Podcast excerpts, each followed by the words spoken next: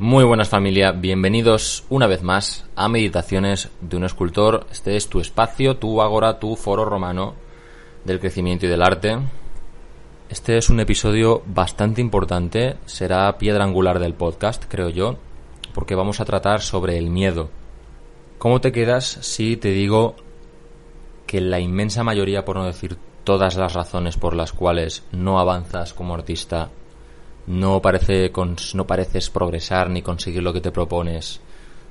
Todo el origen del sufrimiento y, y de la angustia y de los nervios y de las ansiedades, todo viene del miedo, porque tienes miedo, porque yo tengo miedo, todos tenemos miedo o hemos tenido en algún momento y yo creo que conviene ya entender en qué consiste el miedo, ¿no? Cómo funciona, cómo nos afecta como artistas, como personas Quiero avisar de que será un capítulo sobre todo intenso. Al final no pido que se entienda ni que, ni que sea fácil de asimilar.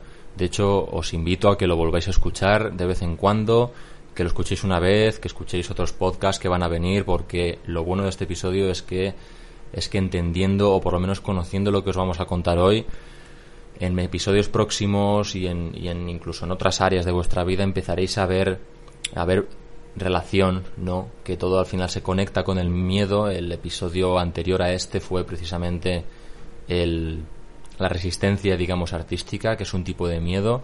Y entonces pues veréis cómo en general las piezas del puzzle encajan un poco más. Pero ya aviso que es un capítulo eh, intensito, un poco... no es fácil de digerir, es un capítulo para todo el mundo, pero no todo el mundo está hecho para, para escuchar este capítulo, aunque yo estoy seguro de que si ya si ya eres familiar de este foro, de este espacio, es que estás em, preparado. Así que sin más, te doy la bienvenida. Muchísimas gracias por escuchar antes de empezar y vamos a encender los motores.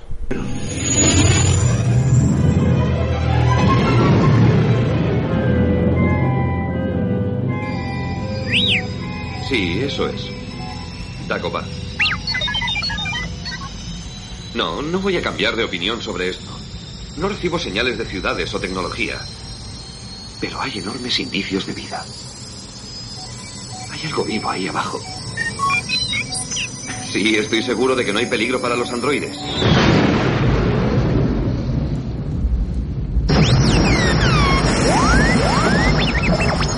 Lo sé, lo sé. Los controles no dan señales, no veo nada. Espera. Conectaré el ciclo de aterrizaje.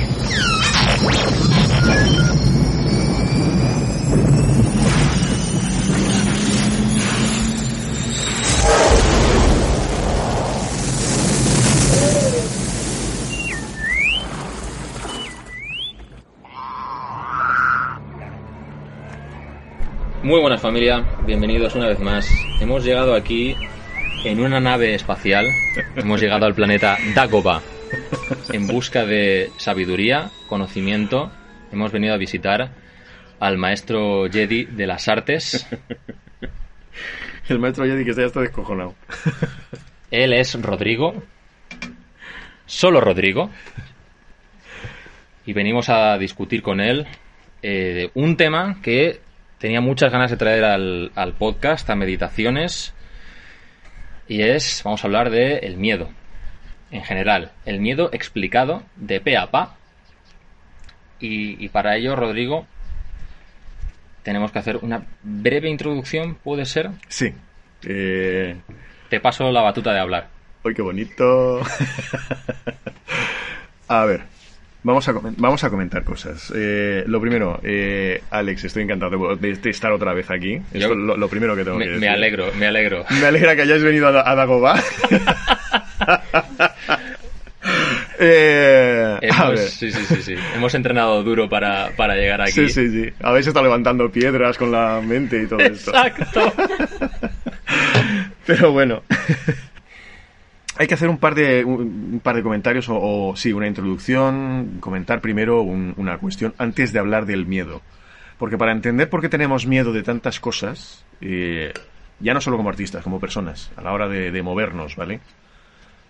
Hay que entender eh, cuál es la base inicial de todos esos miedos. Hmm. ¿De acuerdo? Entonces tenemos que remontarnos a cuando teníamos tres años, que es el momento aproximado en el que el ego eh, está ahí. ¿Vale? Aproximadamente hacia los tres años, a ver, hay, un, hay un- una conciencia del ego físico que va apareciendo poco a poco, el bebé va creciendo, va a no sé qué. Esto que estoy soltando parecería como muy rollo, pero no, vamos a llegar a un sitio. El- cuando somos muy, muy, muy pequeños, vamos cogiendo conciencia de nuestro cuerpo. Y poco a poco nos damos cuenta, pues mira, oye, alargo el brazo y no llego. O alargo el brazo y sí que llego. Ostras, Mm. esta es mi mano. La típica imagen de un crío mirándose la mano durante tres cuartos de hora. ¿Vale? Porque se ha descubierto las manos y además las tiene repes. ¡Buah! Eso mola mogollón. Vale. Una cosa es esa conciencia del ego como cuerpo, como físico, y otra cosa es la conciencia del ego como persona, como yo. Yo como ser independiente. ¿Vale? Vale. Más o menos, hacia los tres años, hay un momento en que hacemos un razonamiento. ¿De acuerdo? Nos resulta muy divertido en muchas ocasiones ver como un nano de, pues eso, de dos, tres años, de repente aparece alguien nuevo y se queda mirando y se va detrás del padre, de la madre y mira así un poquito desde detrás. Sí que, sí que es verdad, pasa muchísimo eso, ¿eh? Sí, el momentito de vergüencita de, uy, Otro ser sí. Eh, que no es este- conocido para mí. Nos resulta muy divertido ver cómo el crío de repente tiene esa vergüencita, ¿vale? O, o los momentitos de vergüencita que de repente ves que el crío incluso se pone rojo y, y hay mucha gente que nos ponemos rojos también de mayores. Claro. Menos, pero Sí, sí, sí. eso es muy simpático. Vale. ¿Por qué ocurre esto? Resulta que cuando se forma el ego, que tienes más o menos pues eso, rondando esa edad, Cuatro años por ahí. tres, cuatro, en esa franja, ya es un ego. Ya eres una personita Sí. que sabe que es una personita independiente. Claro. ¿Vale? Eh, de repente hay un día en que esa personita empieza a pensar. Mamá, papá, eh, mi hermano, El perrito, el perrito, el cartero, la señora que compramos el pan, la yaya. la yaya, el mueble. Y de repente dice, a ver, espera, espera, espera, espera, espera. Papá, mamá, el cartero, y yo. Oiga, yo soy otro ser distinto. De repente se da cuenta no solo de que es un ser distinto, también es consciente de que no sabe. Es decir, hasta esos momentos mm, tenía hambre, decía mamá tengo hambre y mamá le daba de comer. Traía comidita. Le decía papá quiero un bollicao y papá le traía un bollicao. Pero de repente dice, vale, soy consciente de que yo soy distinto. Yo no soy papá, yo no soy mamá, y ese bollicao que me como no soy yo. Pero yo no sé cómo coño conseguir un bollicao. Yo no sé cómo funciona el mundo. Yo no sé qué hay que hacer o qué debe pasar exactamente para que yo reciba ese bollicao. Que por cierto, no comáis bollicaos. Porque si. que son muy porque- malos, tienen mucho porque- azúcar y porque- tienen un montón de cosas el, malas. El bollicao no eres tú, pero si te lo comes, tú serás un bollicao. Pero en fin. En el peor sentido de la expresión. Pero en fin, sí, sí, se, se ha entendido. Sí, no, en ese sentido, el- ese niño pequeño, claro, no, no, no.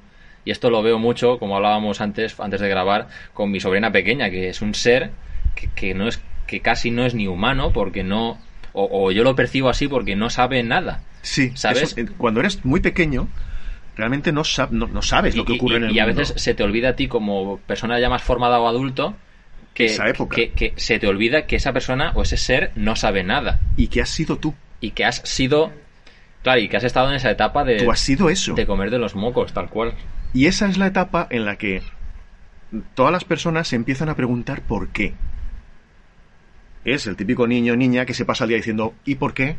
¿Y por qué? papá ¿por ¿Y qué, por sale, qué esto no sé por qué? qué sale la luna de noche? ¿Y por qué tal? ¿Y por qué esto es azul? ¿Y por qué es no sé qué? ¿Y por, por qué? ¿Por qué? ¿Por qué? ¿Por qué? ¿Por, ¿Por qué pregunta? Pues porque se ha dado cuenta que no sabe. Y entonces pregunta constantemente por qué. para entender para entender.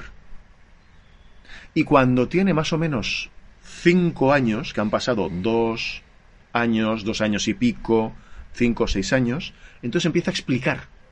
Explicaciones de crío de cinco o seis años. Pero entonces ya cree que tiene la cosa más o menos organizada. Pero ¿qué ocurre? Cuando tienes tres, de repente, tres, cuatro, de repente dices, no sé cómo va el mundo. Dependo completamente de mis padres, dependo completamente de alguien que me cuide, más que de mis padres, de alguien que me cuide, Hmm. porque yo no sé cómo va el mundo. Y yo soy un ser independiente. La conciencia del ego, Hmm. en esos momentos, es muy jodida, porque te, da te- te das cuenta De lo vulnerable que eres, de ¿no? una vulnerabilidad inmensa. Vale. Y ahora vamos al mecanismo de la vergüenza. Perfecto. Y esta, esta es la, Esta es la clave. La pequeña introducción, o no pequeña, no tan pequeña, a- al miedo en sí. Pero hay que entenderla muy bien para saber por qué tenemos miedos. Exacto. De cualquier tipo. Sí, la mayor parte de ellos. ¿vale? Sí, porque, porque que ya llegaremos, miedo solo hay uno. Al, Correcto. Al final. Correcto. Pero se manifiesta en múltiples formas y, y Se colores. sí, se va moviendo en diferentes formas. Bien. Tienes tres años, de repente te das cuenta que eres un ser independiente y mm, digamos que un día mm, estás en casa y te tropiezas con una maceta y se cae al suelo. Y no se rompe, pero tira tierra. Y tú pones la maceta bien y te das cuenta que el suelo está lleno de tierra Hmm. y como racionamiento, un, un razonamiento de un niño de, de tres años, de repente coges, recoges toda esa tierra, la llevas en las manos, no sabes qué hacer con ella, el suelo está hecho un pifostio, y te vas corriendo y mm, al lavavajillas, y la dejas dentro del lavavajillas, que no se ve. Claro, Porque es un razonamiento de niño de tres años. claro. Vale. Todas tus manos llenas de tierra, la mitad del suelo lleno de tierra y el lavavajillas lleno de tierra. Tu razonamiento ha sido, he tirado la maceta y he tirado la tierra. Esto está mal. Es un razonamiento, cuidado, Pero por... Vale. lógico, pero no real. Porque como eres un niño de tres años que no tiene experiencia de la vida, hace razonamiento lógico, pero es un razonamiento lógico de esto es blanco, yo voy de blanco, la pared es blanca, yo voy de blanco, soy una pared. Claro, pero te iba a preguntar, ¿por qué el niño sabe que eso está mal? Sus padres en alguna ocasión le han reñido. Y él intuye, O ha visto que cuando alguna cosa se cae del suelo, le han dicho hay, eso tal. hay, o- o hay una reacción. Hay un hecho previo que Mm. ya le avisa de que eso no es correcto, Claro, por alguna razón. por el motivo que sea. Sí, porque la primera vez que, que haces algo, no, es como. Como que. Ups, claro, no, ya está, Se ha caído. ha ocurrido. Se ha, se ha caído, se ha caído y no tienes, no tienes filtro moral Efectivamente. sobre si, si de esto- repente si llega está bien un o mal. ser ¿sabes? mucho más mayor que tú, mucho más grande que tú. Tu protector y se cuidador. pone a gritarte y te dice que eso está mal, dices, ostras, esto mm, debe, de- debe ser, mm, ostras, cuidado. ¿Vale? Claro. O sea, sí, perdona, no, no, no Dime, iba, iba a decir eso que dice que, claro, dices, ostras, no sabes por qué. O sea, sabes que está mal, No sabes pero por la, qué. la- la cuestión, lo que quiero puntualizar, que, sin, sin querernos ir mucho del tema, aunque creo que está relacionado, Sí. y es que la cuestión no es que el niño entienda, ah, como, como me han dicho esto, significa que está mal. La cuestión es que ese niño recibe un input negativo. Correcto. Entonces, más que entender que la maceta no tiene que estar tirada, entiende que yo, como, como ser vulnerable, lo que necesito para vivir, ¿no? O, o- o lo que necesito para sentirme que- para sentirme querido es recibir inputs positivos. Correcto. Y si tengo negativos, eso es caca. Entonces, me explico. O sea, la, Sí, la- sí, sí, la sí. cosa no es la maceta, la cosa es que papa me riñe. Correcto. ¿Sabes? El tema es, yo sé que ante esto intuyo que me van a reñir. Vale. Esto que he hecho está mal. Si está mal, soy malo. Si soy malo, me van a reñir. Si me riñen, no me quieren. Esa es la típica frase de un crío muy pequeño. Que le, le le riñes y luego te dice, pero me quieres. Hostia, qué fuerte. Y te lo preguntan. Porque si te riñen, no te quieren. Si no te quieren, te van a abandonar. Si te abandonan, te quedas solo. Si te quedas solo ante un mundo inmenso que tú no tienes ni idea qué es lo que va a ocurrir en el mundo, ni sabes cómo funciona porque tienes tres años y no tienes ni idea de cómo funciona. Ostras, tú no sabes defenderte ante ese, ante ese mundo. Te vas a morir. Claro, y hay, y hay un instinto superior a todo Que es el de supervivencia pura que dice, es que si esto se enteran mis padres, terminaré solo y me muero.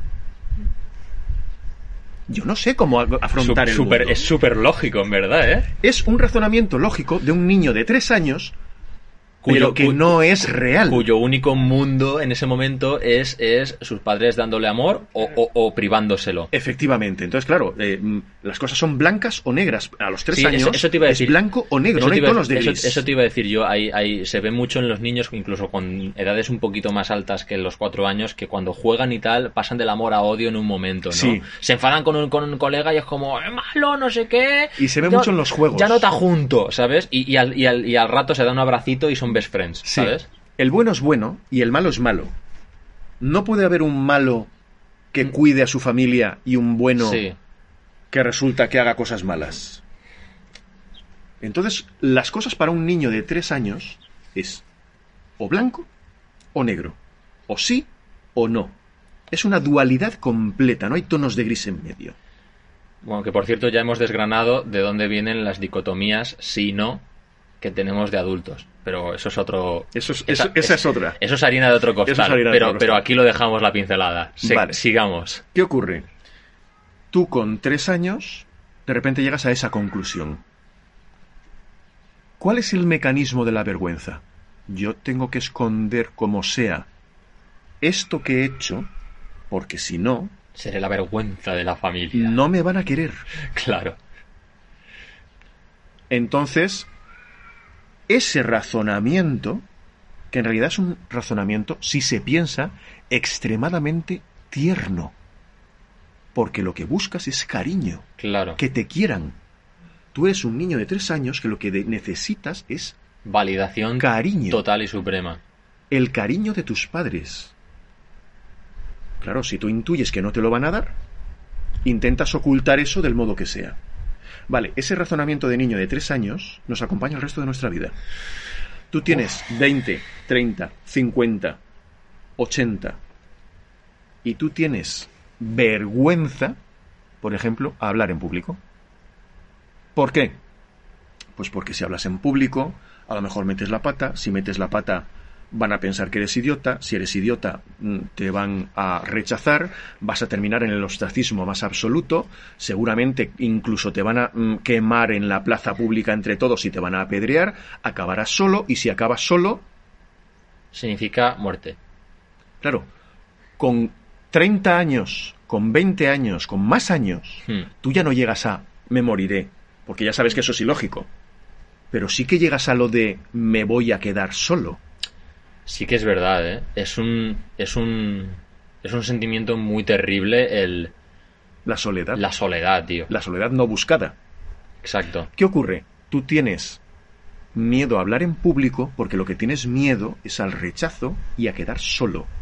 Que es el razonamiento que hiciste cuando tenías tres años. Uf, claro. Sí, sí, sí. Tú tienes eh, los ojos que tú crees que los tienes pequeños o grandes, o la boca pequeña o grande, o las orejas pequeñas o grandes, o Que eres, lo muy, que eres, muy, sea. eres muy bajito, por o que eres muy bajito, muy alto. Exacto. y te da vergüenza porque crees que eso va a causar rechazo, vas a acabar solo. El razonamiento es el mismo. Hmm. El- en realidad, todo el razonamiento, todo el mecanismo de la vergüenza es un mecanismo que pensamos cuando teníamos tres años, que lo adoptamos y durante toda nuestra vida seguimos guiándonos por él. Claro.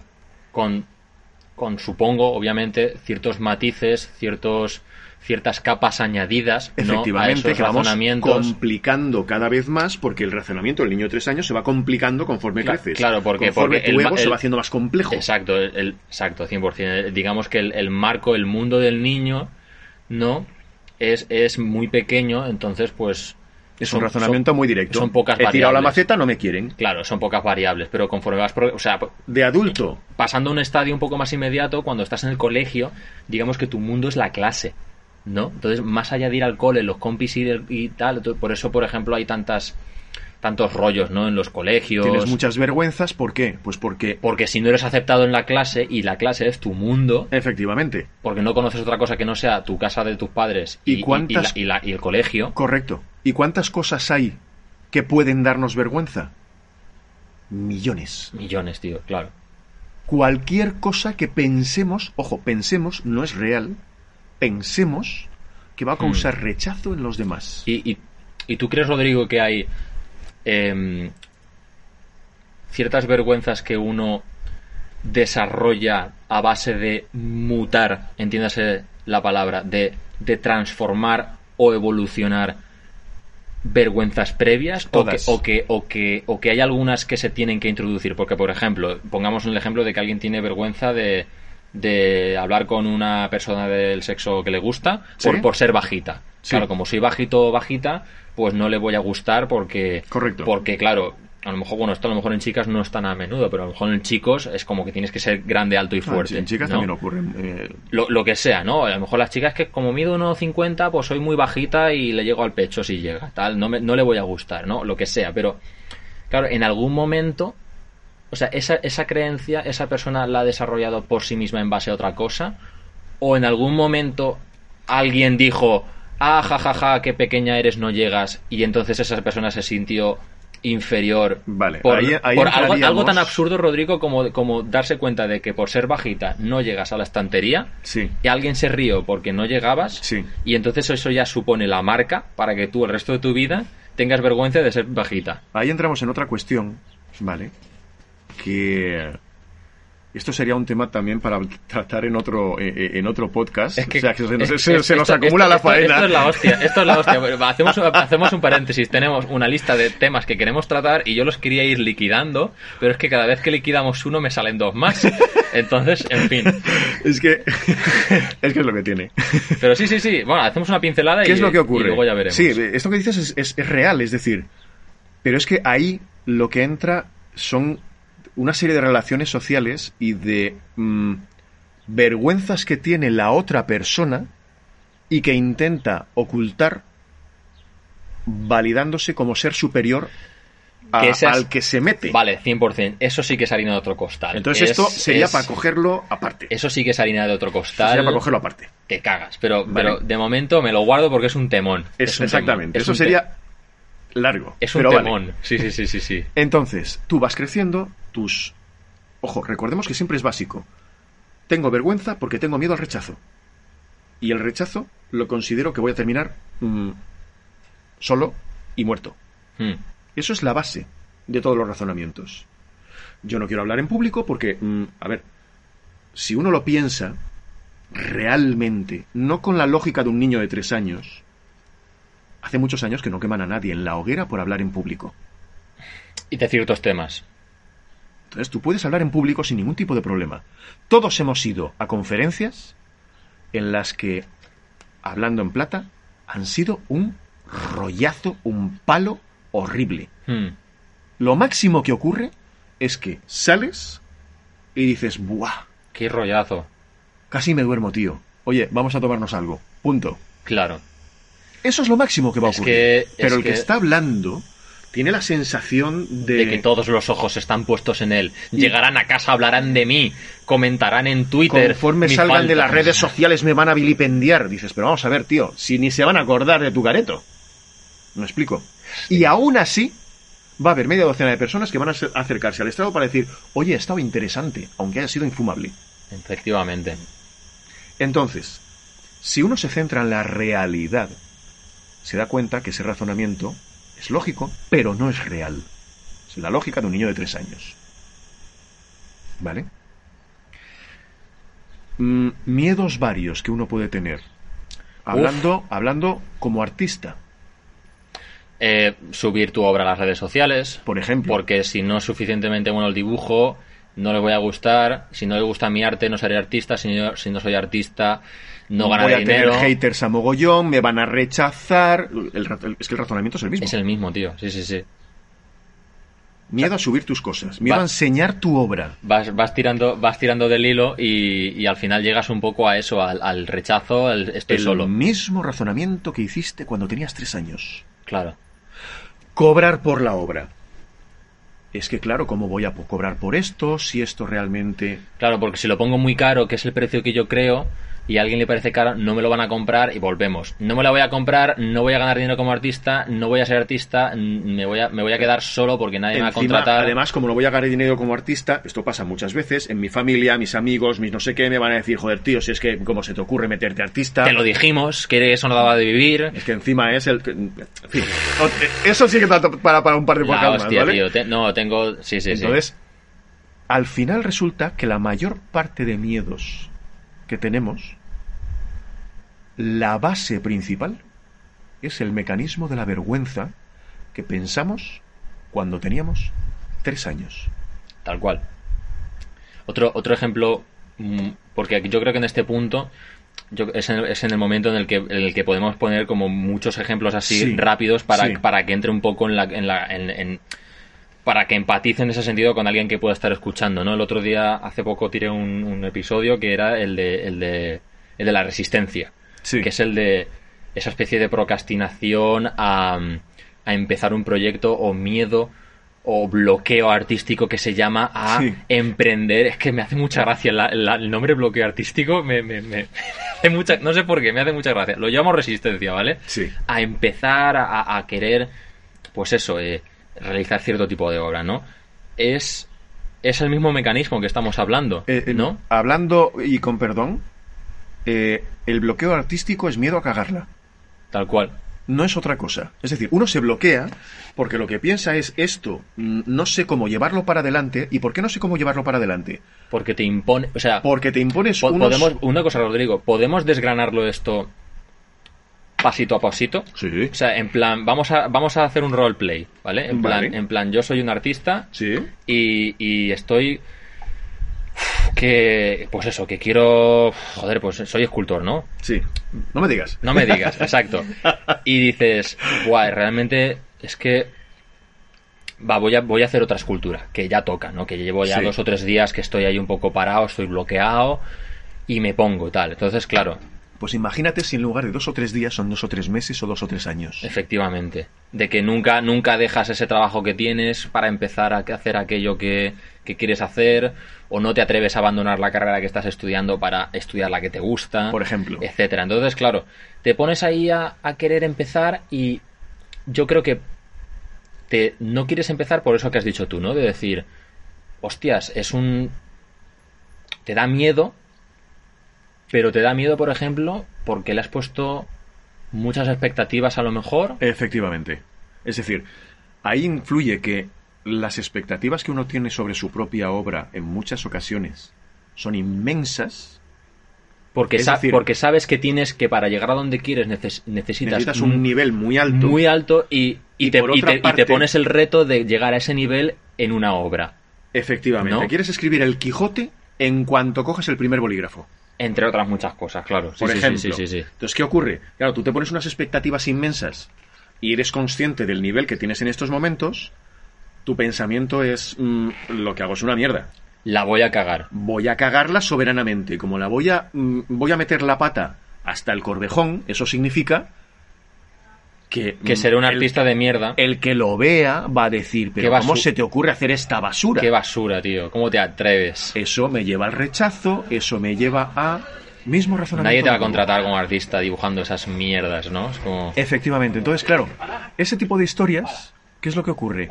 Al final resulta que todo lo que... Todo lo que mm, uno piensa que realmente le bloquea es una sola cosa. Miedo. Miedo a fastidiarla y al rechazo de los demás cuando vean que realmente has hecho algo que no tiene calidad. 100%. A ver, defina- A mí, definamos a- a- calidad. A, mí, mira, volviendo, volviendo... Podemos definir calidad también. O sea, podemos definir, que no la vamos a definir porque no se puede No, definir. es, es fácil, es decir, la calidad ¿La juzgan los demás en cierta manera o...? No, la calidad como tal no existe. Eso te iba a decir. Es decir, lo único que tienes que fijarte es en si lo que has hecho hoy Es has mejor. aprendido algo con respecto a lo de ayer. Que te ayude a mejorar un poquito. Punto. Y el concepto de mejorar viene solo. Claro. Si tú haces hoy una obra y mañana otra, y mañana otra, y mañana otra, Claro. En tu, af- en tu afán de perfeccionarte poco a, a, poco ti mismo. no puedes hacer otra o- cosa que claro. mejorar. Sí, sí, sí. No puedes hacer otra es cosa que mejorar. Que, No puedes ir a peor nunca. Puedes tener momentos en los que te das cuenta que vas despistado. Que nos pasa a todos los artistas, empezamos todos, todos los creativos. Hmm. Estamos trabajando y hay etapas en las que dices, eh, me repito mucho, aquí hay algo que no termina de funcionar, no sé exactamente lo que está igual, tú sigues currando y de repente hay un día que tienes la epifanía y dices, ya sé qué es lo que ocurre. efectivamente. Y sabes para dónde tirar. Efectivamente. Te quería decir lo Puede de- ocurrir eso, Mm. perdón, puede ocurrir No, eso, o nada. puedes tener un mentor, un amigo, un profesor, un lo que sea, que en un momento determinado coja y te diga, no tío, mira, date cuenta que esto no te está saliendo. Por esto, por esto y por esto. Claro, y tú igualmente vas a tener esa epifanía que a lo mejor has ahorrado un par de meses de trabajo, porque ese que ya entiende te dice, no, cuidado con esto. Claro. Te previene, estás más avanzado en el camino. está. Efectivamente, y entonces, como ya te ha prevenido, corriges trayectoria, ya vas un poco mejor. Efectivamente. Pero realmente tú mejorar es lo único que vas a poder hacer en tu vida. Es lo único que vas a poder hacer en tu vida. No vas a poder empeorar. Pero puedes, puedes también quedarte en cierta manera estancado, ¿no? Si tienes miedo. Efectivamente. Porque eso supondría, si tienes miedo, que no, no, no haces lo que, lo Si que tienes- sabes que tienes que hacer, lo que tienes que hacer para mejorar, que es hacer. Lo que es cambiar. Todo cambio nos da miedo. Porque tenemos miedo que con el cambio la fastidiemos. Porque cambiar significa ir a algo desconocido y lo desconocido es tiene poca con- o sea, tenemos poco control sobre lo desconocido, lo que nos lleva a eh, somos pequeños, este mundo es extraño, no lo conozco, no lo controlo, Es tengo el miedo. mismo razonamiento de antes de como es algo que me estoy metiendo que no conozco, siento el mismo miedo que cuando tenía tres años y de repente me encontré solo. Y entonces de repente tienes el mismo miedo que tenías cuando tenías tres años. Claro, ah, claro, también es eso, por eso los niños muchos no pueden dormir sin una luz o o nece- o Curiosamente necesitan dormir, aparece a los tres años. necesitan dormir con los papás y cosas así, ¿no? Efectivamente, y aparece justo Porque estar, Con el estar solo, estar solo les aterra. Correcto. Pero porque realmente, a ver, un crío de tres años de repente se va a dormir, cierra los ojos, es de noche, abre los ojos, es de día, hay ruido, hay gente y... ¿Qué y- coño ha pasado? ¿No? ¿Qué ha ocurrido? Si yo cierro los ojos y de repente cuando los abro el mundo es diferente. Claro, tío. tiene miedo porque ha habido un cambio que no sabe cómo funciona. Claro. Déjame la luz encendida, al menos mm, hay algo que conozco. ¿Qué es la Puedo, puedo ver, puedo ver. Sí, veo sí. mi habitación. Si abro los ojos, veo. 100%. No es toda oscuridad. Sí, es que es muy curioso. eh, eh, habría, habría que estar con la mente de un adulto dentro de la de un niño para realmente comprender. Porque yo recuerdo, por ejemplo, bueno, y todos recordamos, cuando juegas a. soy invisible y no, y no me ves. Entonces te tapas los ojos Sí. y entonces al, al tú no ver, piensas que el mundo deja de existir. Correcto. Por tanto, tú dejas de existir y nadie te ve. Correcto, o te metes detrás de una cortina y Sí. ya no te ven. Ya no te y ven. tú estás descojonado detrás de la cortina haciendo un bulto del copón y te crees que no te está viendo nadie. Porque tú no ves a los demás, básicamente. Efectivamente. Y como tienes esa percepción egoica de que todo parte del yo, es como, claro, si yo no veo a los demás, significa que ¿No los existen? demás significa que no existen y yo Claro. tampoco. Perfecto. Que quería comentar, Rodrigo, Sí. sobre el tema este de, de lo de ese- esa lucha creativa por, por, por, por hacer cosas, por, conseguir, por avanzar y tal. No, por ese miedo al, al, al fracaso, no. Eh, El fracaso, recordemos, perdona que te interrumpa, dime, no existe. efectivamente. Es decir, uno fracasa cuando piensa que los demás le están rechazando por todo lo que hace. Yo, yo digo, además añado a esa definición que uno fracasa cuando deja de intentarlo. Es que deja de intentarlo porque piensa que como los demás le rechazan constantemente, ¿para qué seguir? Efectivamente. Qué grande. ¿Cómo encaja todo? Joder. Es decir, tú no, no fracasas. Tú lo que haces es dejar de hacer. Brutalísimo. Si tú sigues y sigues y sigues Si tienes mentalidad de héroe, de héroe, tienes mentalidad de no rendirte nunca. Es decir, sigo, sigo, sigo, me da igual. Claro. Voy a seguir peleando, Te aprietas la correa Correcto. del escudo.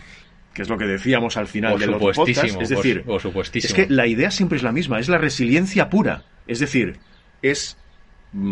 Da igual aunque parezca que estoy vencido.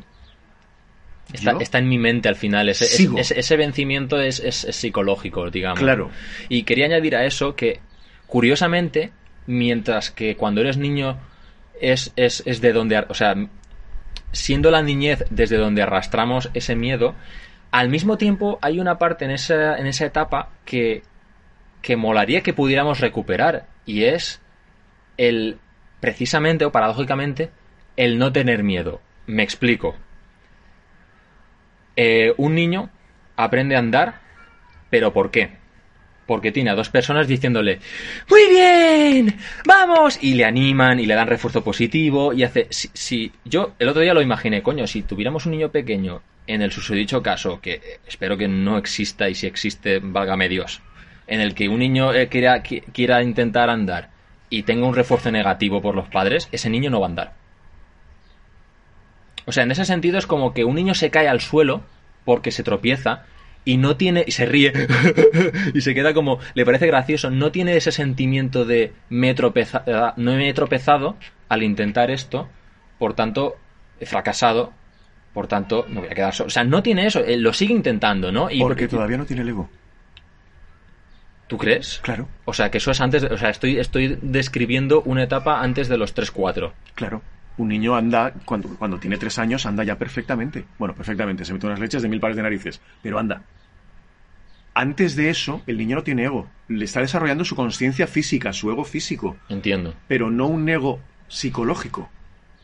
Uf, que eh, ahí, me- ahí, ahí me has, ahí me has pillado. No, no, sí que es verdad, sí que no tenía, sí que es verdad, esa diferencia de edad, guau, flipas esa. Es que la- el, el- el clic de darte cuenta que tú eres un ser independiente, no que tú tienes unas limitaciones como ser. Eso ya te estás dando cuenta antes. Hostia, el vaya. problema es que de repente te das cuenta que eres independiente. Yo tengo unas limitaciones, pero como está papá, está mamá, está el perro, mm, si yo necesito algo, le digo, por favor, tráemelo y me lo traen. Ya no tengo limitaciones. El problema cuando llega es cuando, mm, ostras, es que yo soy distinto. Es que si no está papá o no está mamá, yo no puedo. Ese es, el, ese es el punto de inflexión. entiendo. Rodrigo, em, podemos, ¿te parece que podamos poner sobre la mesa los, los, si consideras que podemos hacerlo, los miedos más comunes de los artistas? Sí, por supuesto.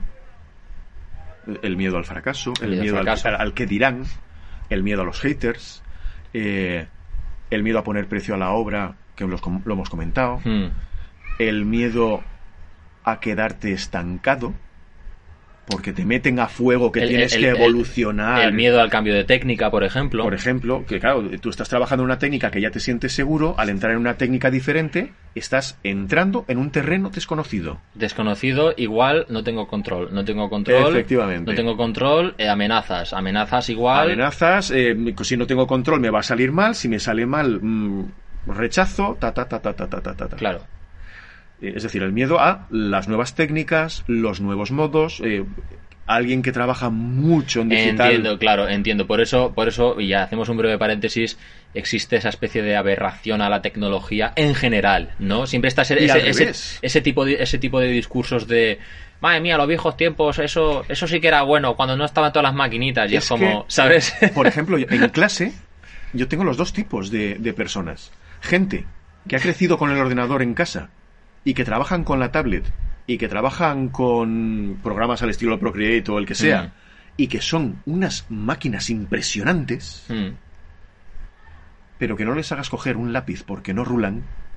claro. Y gente que coge un óleo y es capaz de hacer verdaderas delicias, Pero, pero, la, que no le pongas delante de un ratón porque no sabe por dónde empezar. la tablet ni la toques, ¿no? Efectivamente. Entonces, al final no pasa de ser más que miedo al cambio. Miedo a esto lo controlo ya. Las cosas me van a salir bien seguro, con lo cual sigo con esto porque me sale bien.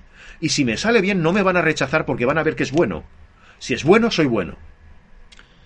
Claro, eso sí que es verdad. Eso eh, intrinca, yo creo que que supone, o sea, en verdad, incluso lo piensas y dices, coño, tiene lógica. Si eres bueno en algo, pues, pues potencialo, ¿no? O sea, Sí. yo, yo animaría a alguien a desarrollar sus fortalezas, más que intentar suplir sus carencias, que cogiera sus, sus fortalezas, o sea, que abrazara las dos, las fortalezas y las carencias, y que potenciara las, fortale- las fortalezas, y luego si esas carencias que tiene realmente son necesarias por algún motivo para es Para, para- poder desarrollarse, para pues esa- entonces, entonces pues paliarlas. pero si no no tampoco intentaría yo ser esa especie de señor Tom perfecto no y, y lo, o sea, y lo que quería decir con esto es que está bien potenciar las fortalezas, pero hay veces en el que, en el que estamos un poco como el caballo de un picador, ¿no? Que queremos, como, como sabemos que eso nos da bien una cosa o dominamos un, un terreno, nos, nos cegamos a, a, ello sin ver un poco de nuevo, ¿no? Nos montamos como nuestra película, sin ver un poco eh, como la realidad exterior. No sé si, no sé si tiene sentido esto. Es un- Sí, sí, sí, sí, lo que, tiene. que es, es que lo, lo que me parece fascinante del miedo es que es que usa o sea, supone, o sea, es- lo estoy diciendo como si fuera una, terce- un tercer, una tercera persona el miedo. El, el miedo eres tú, ¿no? Lo tienes dentro, pero, pero plantea estrategias muy perversas para que, que engañan. O sea, te engañan, te, te- te te piensas que, que estás haciendo lo correcto porque es lo que dominas, pero precisamente eso es miedo. No sé si me explico. Nuestro ego es capaz de eh, disfrazar nuestros miedos con las formas más increíbles. Puede, los miedos pueden hacer que una persona sea realmente excelente. Hmm. Es decir, muchos de los grandes pensadores o de los grandes científicos han tenido unos miedos enormes que lo que les han permitido ha sido avanzar en un campo concreto, profundizar en él hasta ser verdaderos expertos, más que expertos, hasta llegar a revolucionar determinados campos. ¿Cuándo se nota que esas personas tenían miedo? Cuando de repente aparece alguien y dice, no, no, no, el universo no es así. Yo he descubierto que es de otro modo. Y entonces dice, no, imposible, porque yo creo que es esto. Claro, porque eso supondría que si la otra persona tiene razón, Tengo que cambiar todo lo que he hecho hasta ahora. su carrera cambiaría y supondría volver a empezar, lo que supondría volver a ser nadie, lo que supondría no ser aceptado. Efectivamente, ya Bla, no bla, es bla. ese grandísimo científico que ha conseguido los grandísimos logros. Hmm. No, de repente sería algo completamente distinto. Alguien más que además estaba equivocado. Ostras, mi ego no puede permitir eso. Madre mía. Es el mecanismo de la vergüenza, el mecanismo del- de la vergüenza, que es el miedo a ser rechazado y último a morir, que puede generar grandísimos hombres, cuidado. Sí, eh, de hecho, a veces me parece... Es muy es que curioso. lo, lo mágico del miedo es, es que es bueno... A ver, me Es voy, un- me- es, me- es algo que nos mueve de voy- un modo increíble. Es lo que más nos mueve. incluso, incluso, incluso a veces es... A veces no, incluso creo que siempre... De, de a entregarse al miedo porque... Porque precisamente a veces es como, como... Es el que te da ese camino a seguir, ¿no? A ver. Es- cre- eso- o, sea, ¿cómo, o sea, no sé si lo matiz- no sé cómo matizarlo, ¿no? Porque, por ejemplo, un ejemplo muy tonto, el tema fitness, ¿no? El tema Sí. de ejercicio, que a mí me gusta bastante, pues la mayoría de gente exitosa en el fitness, en el tema, por lo menos en la parte de la estética, más que en el deporte puramente competitivo, todos empiezan por algún tipo de miedo, pues porque eran muy gordos, O muy delgados, o muy delgados, pequeños, o muy pequeños, o sea, además todos sin excepción. Sí. Los que realmente llegan lejos son porque porque estaban acomplejados. Pero abra- Vergüenza. pero exacto, pero abrazaron ese miedo y dijeron dijeron, vale, sí, me da vergüenza esto. Soy pequeñito o soy gordito y, y, y digamos como que dijeron, vamos a cambiar esto, ¿no? Y entonces Claro. es una manera de, de aceptar ese miedo, de entregarse a él y, y combatir otro nuevo miedo, que es cambiar tu estado físico, disciplina. Ahí está. eh, el- hay- a mí no me gusta decir, hay dos tipos de personas, porque eso es como generalizar de un modo completamente absurdo, ¿de acuerdo? Cada persona es un caso, cada persona reacciona de un modo, cada persona tiene unas motivaciones, cada persona se mueve de un modo distinto. No hay dos tipos de persona. Eso es el pensamiento mm, Binario. binario de- del niño de tres años, ¿vale? Efectivamente. Cada persona es, es diferente. Lo que en cierta medida sí que se puede generalizar, ojo, y con prudencia, es que ante un miedo, ante una vergüenza, tú puedes intentar ocultarla o luchar contra ella. Somos animales. Como animales tenemos tres mecanismos de defensa. Que, que son, que, son, Pelear. que son activados con el miedo, por cierto. Correcto.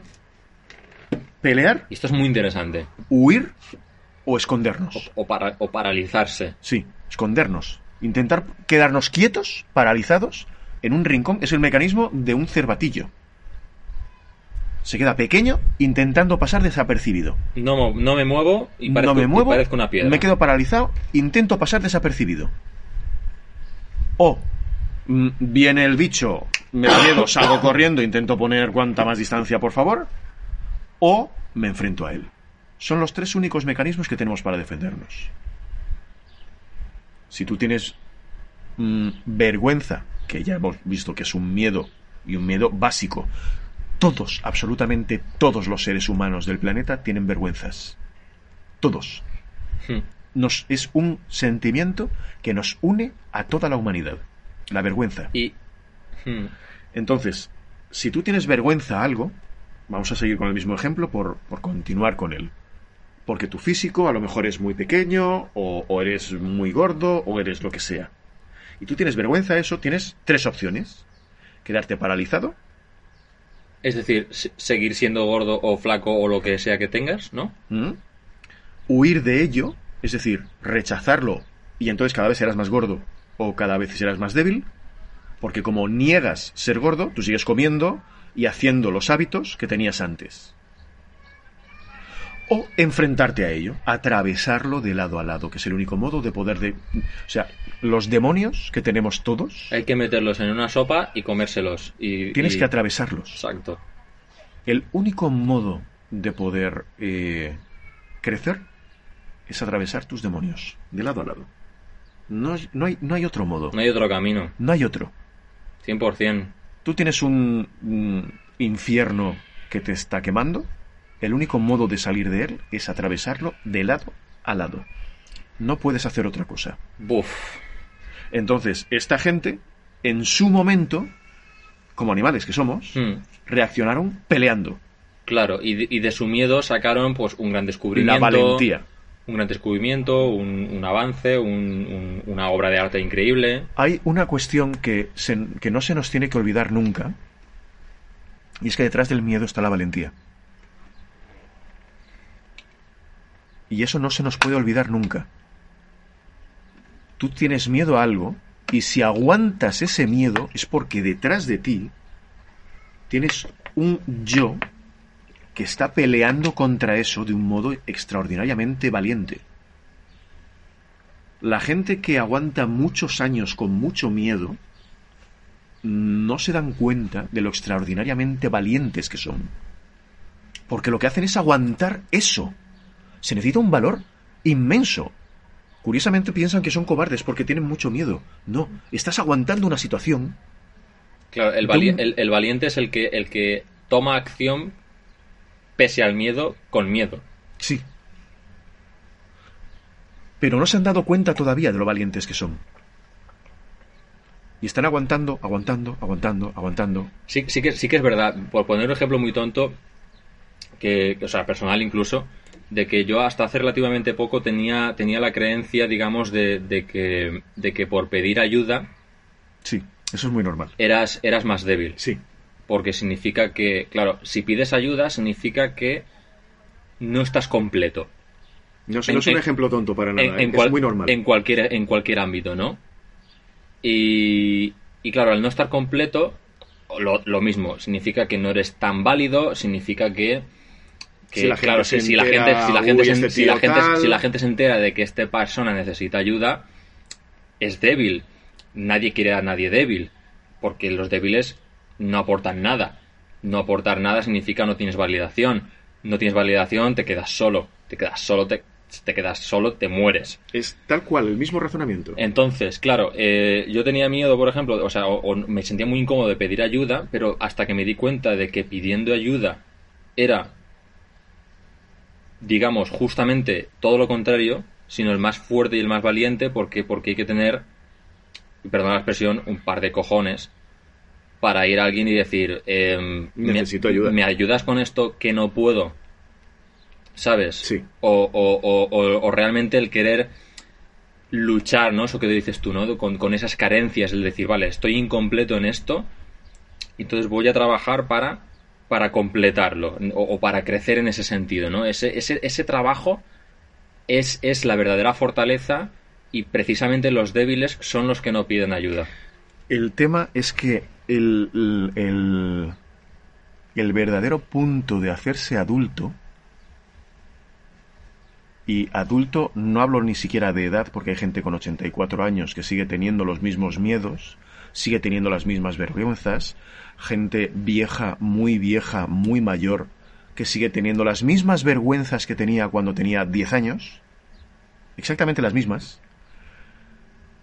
Entonces son viejos, pero hay una parte que no es todavía adulta. El verdadero secreto de ser adulto es darte cuenta que ese niño de tres años que pensaba que estaba solo delante del mundo es un razonamiento lógico, pero no es real y por tanto no estás solo delante del mundo 100%. sino que realmente estás acompañado de mucha gente y muchos de ellos saben de muchos temas Y además que te, tú necesitas te- saber. Te das cuenta que cuando pides ayuda, la gente te, te- precisamente te acepta más. O Te ayuda. Te ayuda más. Te, te, te- ¿no? Es Sí. como, es como que ese miedo de repente se disipa. Se Porque pe- disuelve completamente. Pensabas que a lo mejor te iban a señalar y decir, jaja, míralo, qué pobrecito. Al y- revés. Y precisamente dicen, ah, claro, tío, ¿por qué no lo has dicho antes? Claro, ¿Sabes? Y es como la me que te parió. porque ¿sabes? lo que has hecho en esos momentos es atravesar ese demonio. Claro, 100%. Ese muro que tenías delante, ese demonio que te decía no vas a poder avanzar Sí. porque estás solo. De repente te das cuenta que no estás solo, lo atraviesas casi sin darte cuenta y le dices a alguien, oye, ¿me echas una mano? Claro, Y de repente ese muro ha caído, ese demonio se ha disipado. Claro, hay- quería decir una cosa, y es que, y es que este mecanismo, claro, alguien, alguien podría estar pensando, tío, estamos rotos, tío. Es como, Estamos rotos todos. est- Estamos rotos en el sentido de, cachos. de, de en plan de esto no funciona bien. O sea, ¿cómo, cómo, cómo el cerebro en ese o sea, cómo hemos llegado tan lejos así, ¿no? Con estos mecanismos. Pero tiene un sentido, y es que, y es que estos mecanismos, pese a lo que pudiéramos pensar, están muy bien hechos. Hombre, a ver, es un mecanismo y- de supervivencia. Exacto, y tienen un, pro- básico. y tienen un propósito súper, súper, súper bien diseñado por la naturaleza, que es precisamente el que has dicho, sobrevivir. Y entonces, Claro. claro. esto tiene sentido y tenía sentido, no sé si esto lo he llegado a decir en algún podcast, pero nosotros somos el mismo tipo de ser humano, que es el Homo sapiens, de hace... del, del Pleistoceno, básicamente De un millón de años. de un millón de años. Claro, somos el mismo ser y hay teorías que dicen que si cogiéramos un ser, un bebé humano actual del 2020 y lo transportáramos al Pleistoceno o al Paleolítico, se crearía como un ser primitivo. Sí. Y si cogiéramos un ser primitivo y lo trasladáramos en una máquina del tiempo al 2020, pues tendría sus estudios, o sea, sería... Y sería igual. Claro, entonces la historia es que somos el mismo tipo de ser y en ese ambiente, en ese marco del, del prehistórico, eh, estos mecanismos que estamos hablando del miedo, o no los tenías o palmabas. Claro, Porque ver, de verdad te ayudaban a, a- a, por ejemplo, en ese sentido, pues el miedo al rechazo era algo real, porque las tribus eran Claro. de 10, 15 personas. La- las tribus, digo yo, la- la- los grupos familiares que, nómadas que viajaban de un sitio a otro. claro, ten en cuenta, en aquel momento tú tenías que desconfiar de lo que era diferente. eh, ojo, desconfiar entre comillas. Hmm. Porque si una tribu de 10 personas hubiese permanecido constantemente mm, aislada de otra tribu de 10 personas, en cuestión de 15 o 20 generaciones, por una aberración genética, se hubiesen extinguido todos. Es decir, Es exacto. la tribu de 10 personas y la otra tribu de 10 personas, cuando se juntaban, hacían una fiesta, follaban entre ellos, perdón, procreaban y continuaban, Exacto. pero como tribus, Exacto. Sí, sí, o sea, en ese Es decir, en- había un intercambio Mm, genético y de conocimientos y de no sé qué, esa es la base del cotilleo, eh, porque realmente Cierto. necesitaban todo este tipo Cierto. de cosas. Pero ante un mundo inmenso, en una época en la que era una época mítica, Súper hostil, además. es, es- es una época de eh, época mítica, es decir, el conocimiento se centraba en, en dioses y seres mitológicos que no se entendían.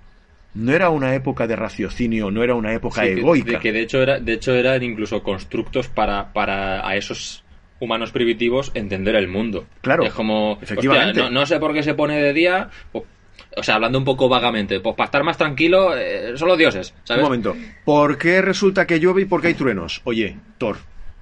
Ah, sí, el dios de la, el dios de la tormenta, porque esto... Una época mítica, porque Claro. no había otro modo de explicar determinadas cosas. Mm. ¿De acuerdo? Vale. Pero aún así, es decir, claro, nosotros teníamos un mecanismo de supervivencia porque en un momento determinado veíamos un bicho que no sabíamos exactamente qué era y había que tener una cierta Precaución. precaución. Vale. Teníamos que Y- tener una cierta vergüenza y un cierto miedo Claro. hacia posibles amenazas. Claro, claro. Eso es lógico. El, el miedo nos ha, nos ha ayudado eh, a, a poder sobrevivir. El problema es que el razonamiento excesivo que tenemos en estos momentos nos lleva a vergüenzas excesivas y tremendamente complejas. Entiendo. Eh, en estos momentos nosotros tenemos vergüenzas a cosas que nos sorprenderían a nosotros mismos. Más allá del miedo a hablar en público, el miedo a, a quedarse desnudo en una esquina, Hmm. el miedo a que son cosas como muy directas, muy Mm. básicas, Ujú. eh, hay miedos extraordinariamente sutiles que nos hacen, por ejemplo, que trabajemos, voy a poner un ejemplo de al óleo, y tú solamente trabajas al óleo y no quieres trabajar al acrílico porque controlas el óleo. Vamos a ver, cuanto más trabajes otros medios, más gama de oportunidades y de opciones vas a tener para poder jugar. Entiendo. Es más, eh, si tú miras los clásicos, cogían, pintaban al temple, al huevo, hacían las bases al temple al huevo, y luego cogían los óleos y terminaban de dar el color con el óleo. Es decir, Hmm. lo que hacían realmente es mezclar técnicas con toda la tranquilidad del mundo, porque el mm, temple al huevo les permitía dar una serie de capas muy uniformes, muy guay, y que luego podías pintar al óleo sin ningún problema por encima, porque no escupía el óleo. Si lo hubiesen hecho al revés, obviamente el temple al huevo se hubiese escapado. Pero como ya sabían que primero daban eh, la base de agua y después daban la base de aceite, Claro, no había problema, ¿vale? Claro. ¿Y por qué no puedes hacer eso con los acrílicos? claro. ¿Por qué no puedes hacer eso con otro tipo de cosas? ¿Por qué no puedes mezclar técnicas sin ningún tipo de... No, no, no, es que yo pinto al óleo. Es que yo pinto con lápiz. Es que yo pinto solamente con no sé qué. No, es que yo rasco. Es que yo eh, dibujo solamente florecitas para niños de 5 años. Exacto. 100%. Sí, sí. Estaba pensando en ejemplos ya de temática también. No, yo solo, yo solo dibujo animales, Eso ¿no? no es más que acojono. Si salgo de aquí, Eh, que si te gusta más hacer florecitas para niños, Perfecto. estupendo. Perfecto. Pero ahí tienes que haber llegado, después de haber hecho 300.000 pruebas, después de haber llegado a unos niveles altos de técnica Buah, tío, en muchas Rodrigo, técnicas. Es que ahora me viene a la mente el típico discurso de. Es una es que, ilustración. es que, es que, Es que a mí me me, sale gusta, así, es que a mí me gusta así. sí. O sea, una persona mejor que, lo siento, dibuja mal. Y, y- y- O sea, no estamos tirando piedras contra nuestro tejado. Esa persona puede mejorar, tiene potencial para ser mejor artista, pero actualmente no está en el nivel. ¿Vale? Y hay que verlo. Y hay que reconocerlo. Entonces dices, tío, dibujas mal o esto, ¿sabes qué? Es que lo, lo contaba en uno de los primeros episodios, el blanco nuclear este de los ojos en Sí. pintura. ¿No? En pintura, pues eso, el, el- el blanco de los ojos no es blanco del bote, lo siento, ¿vale?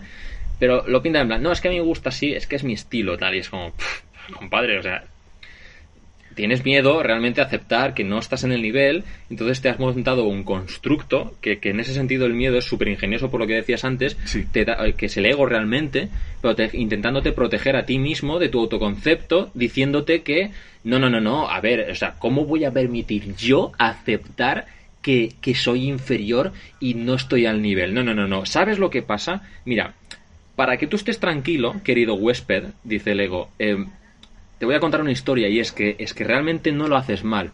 Es tu estilo artístico innovador y realmente es que te gusta y claro como de gustos no hay nada escrito Lo que y entonces ya uno- ya ya es, es una especie de es una especie de anestesia no Sí, te lo que anestesias cada uno tiene que hacer. y te quedas más como ah, aliviado ya dejas, de, Sí. dejas de sufrir lo, lo que significa que en tu cabeza ese concepto de, de quedarte solo y estar muerto y tal no existe por tanto misión cumplida el ego está todo bien diseñado Sí, lo que cada uno tiene que hacer, y lo tiene que hacer, y esto lo- no lo puede hacer nadie, salvo uno. ¿Uno mismo? Sí, mirándose al espejo. Uno se mira al espejo, y a partir de ahí te preguntas, lo que hago, lo que estoy haciendo en estos momentos, si yo lo cambiase, ¿me sentiría inseguro? ¿Sentiría inseguridad si cambio esto que estoy haciendo? esto mola porque te iba a preguntar cómo combatimos el miedo y creo que lo estás explicando Si, sen- si, si la respuesta es sí, si te sientes inseguro cuando lo cambias, ¿estás sintiendo miedo? ¿El ego te está jugando una mala pasada? ¿Tienes vergüenza? ¿Tienes miedo a cagarla? Si la respuesta es, esto que estoy haciendo, lo estoy haciendo así, después de haber estado experimentando un montón de posibilidades, y esto que estoy haciendo es porque después de haber experimentado miles de formas, en esta es en la que realmente me siento más cómodo. ¿Podría cambiar? Sí, porque ya he experimentado miles de formas. exacto porque ya he conocido otros ambientes Pero otros esto campos es lo que me siento cómodo. Si la respuesta es esa, sigue.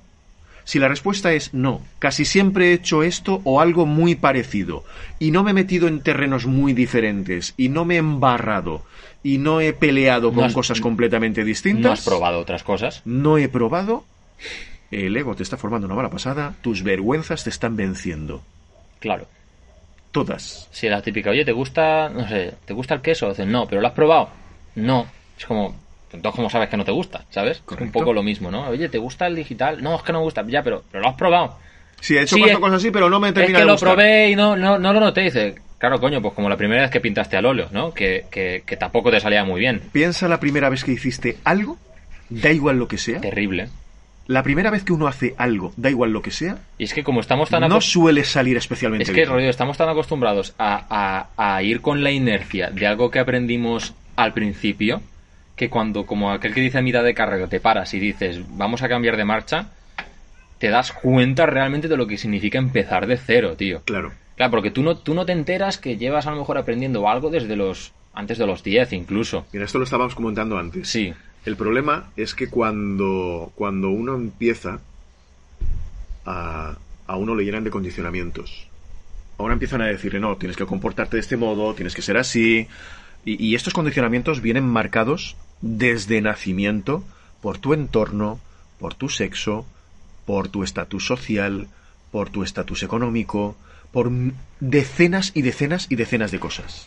Que te van diciendo conforme vas creciendo cómo te tienes que comportar y terminan eh, haciendo de ti un tren, una locomotora que va sobre raíles de acero, que tiene unos condicionamientos que le obligan sí o sí a moverse por esos raíles. Y no puede salir de ellos. Porque además, imagínate la inercia que tiene una locomotora. muchísima. Sí, está la, la No. ley, la ley de la... A mí me gusta también llamarlo la- el efecto bola de nieve, ¿no? Que, Que conforme va rodando se va haciendo más grande. exacto.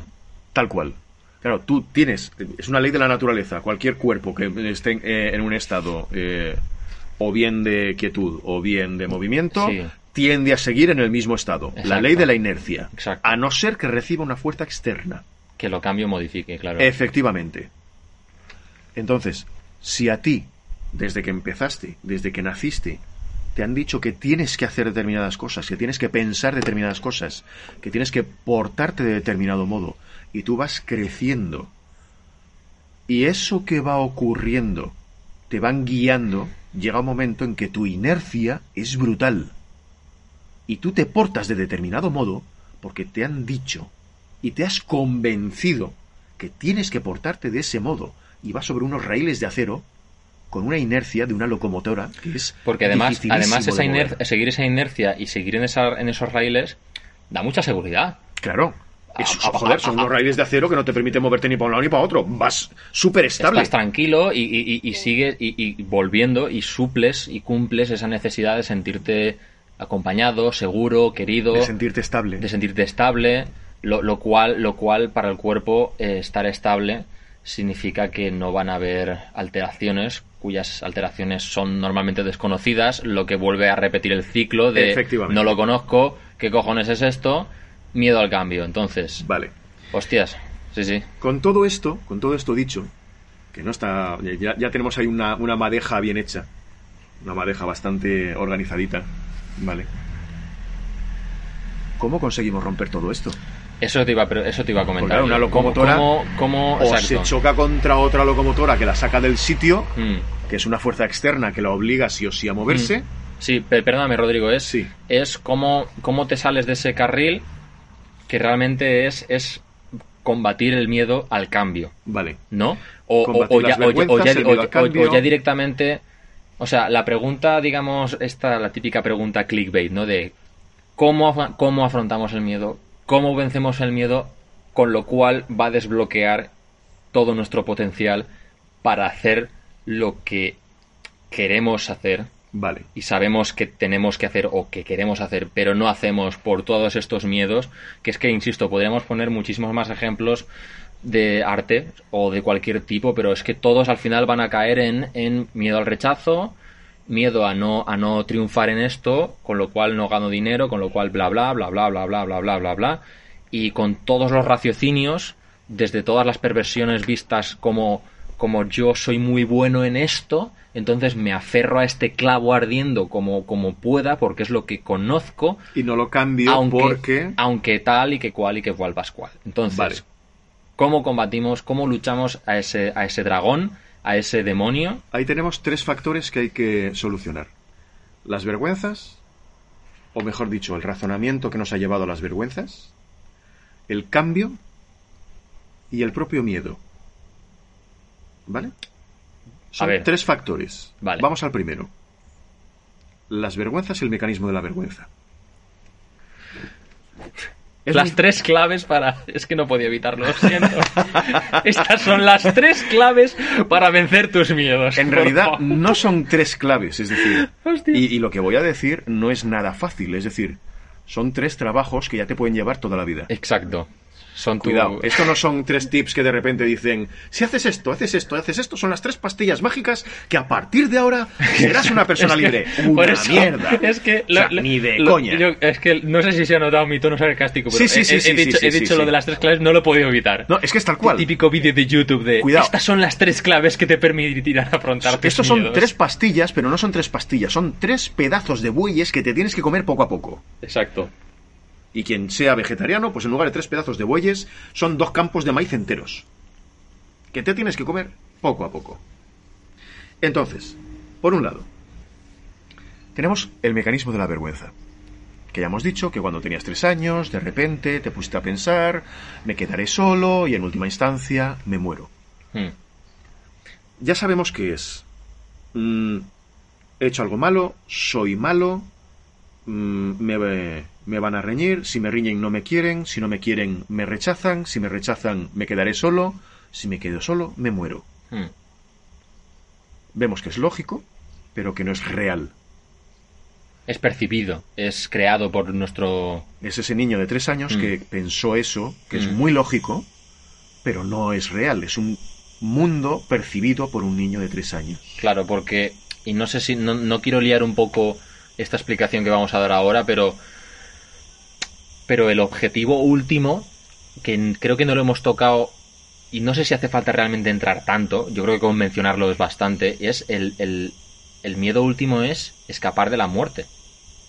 O luchar, o luchar contra, contra medida. esa muerte, ¿no? Es como, Claro. claro, porque es como, te La, quedas mie- solo. la- la muerte es lo más desconocido. Claro, realmente es- es- esa, esa cadena de, de pensamientos se, se- se activa, se desencadena, porque tu objetivo último subyacente es no morir. Es la supervivencia. Es no morir. Entonces, claro, cualquier argumento real o no, por lo que decías de que es imaginado y tal, que te pudiera prevenir de la muerte, es bien recibido, entonces se desarrolla. Correcto. Dicho esto, Entonces, proseguimos. claro, si uno piensa que todo eso ocurrió cuando uno tenía tres años, la pregunta que uno tiene que hacerse es, ¿de verdad voy a seguir rigiendo mi vida por un razonamiento que hice cuando tenía tres años? Porque, ¿verdad que no te tomas en serio a un niño de tres años? Efectivamente. Cuando pide, mamá, papá, tengo miedo que haya un monstruo debajo de la cama. ¿Te vas a tomar en serio ese razonamiento que tuviste cuando tenías tres años, que sabes que no es real, que no es realmente lo que ocurre, y te sigues tomando en serio Claro. eso? Claro, si tú ves ese razonamiento, en el momento en que empiece a ocurrir de nuevo, ¿Eres consciente? eres consciente de que, ostras, pienso esto, me lleva a pensar que me van a rechazar. Me... Chu, chu, chu, chu, espera, espera, espera, espera, espera. Esto ya me ha Que pasado, no me ¿eh? van a rechazar, coño, que no pasa nada, que no es problema, que puedo tirar para adelante y puedo seguir trabajando, que no voy a acabar solo en un rincón del mundo. Exacto. Porque además, si nos damos cuenta, si uno mira las redes sociales, Instagram por decir una, eh, tú te metes en Instagram y ves gente que hace cosas de una calidad ínfima y que de repente tiene 50 tíos que dicen ¡Hala! ¡Cómo mola! ¡Qué bonito! Cualquier cosa que hagas, por mala que sea, le va a gustar a alguien. Exacto, tío. Esto es lo, lo, lo, ¿De verdad tienes tanto miedo a hacer las cosas mm, que, que no salgan bien? lo, lo fascinante de... de- Que no salgan como tú crees que tiene que salir, que tiene que salirte la Yoconda nada más ponerte a pintar. Esto es la Tiene puñalada que más, salirte más, más, el más- pensador en cuanto te pones a coger un trozo de barro, te tiene que salir el pensador de Rodentío. Escúchame, tú- tú- escúchame. Rodrigo, escúchame, Rodrigo, vamos a reírnos un poco. Es que incluso a veces te, te avergüenza que le guste a alguien. Es como, Sí. ¿cómo te atreves a, a que te guste esta basura? ¿Sabes? Es como, Sí. ¿tuya o de los demás que dices, pero, pero ¿cómo Pero ¿en, osas? ¿en serio que os gusta esto? O sea, vosotros dónde, ¿en qué parte de la anatomía humana tenéis el, el- el gusto? ¿Sabes? Es Sí, decir- sí, sí, sí, sí, sí. Real, ¿eh? Es muy, muy real. Teniendo en cuenta esto, ¿te vas a dejar guiar por tu yo de cuando tenías tres años? ¿En serio?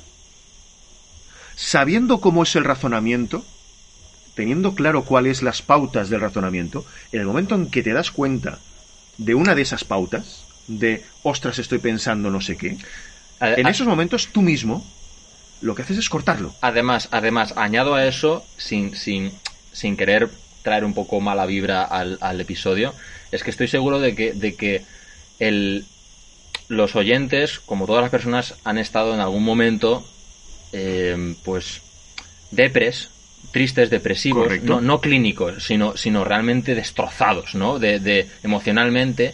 Y estoy seguro, quiero apostar cierto dinero a que, a que en esa espiral de tristeza, de lloros en las que vas encadenando, pues, o me han dejado, o, o, o- o- suspendido el no sé qué, o resulta que me han hablado mal y tal, no sé cuántos. Llega un momento cuando estás en, ese, en, esa, en, ese, en esa especie de pozo de mierda, que todo el mundo hemos dicho una frase, es, una de tantas, puede ser, nadie me quiere. Estoy solo. Me siento solo. Exacto. Entonces, en ese, en ese, en ese llora, en esa llorera, alguien, todo el mundo ha dicho alguna vez, es que nadie me quiere, Sí. es que soy una mierda. Es el razonamiento de cuando teníamos tres años. Exacto.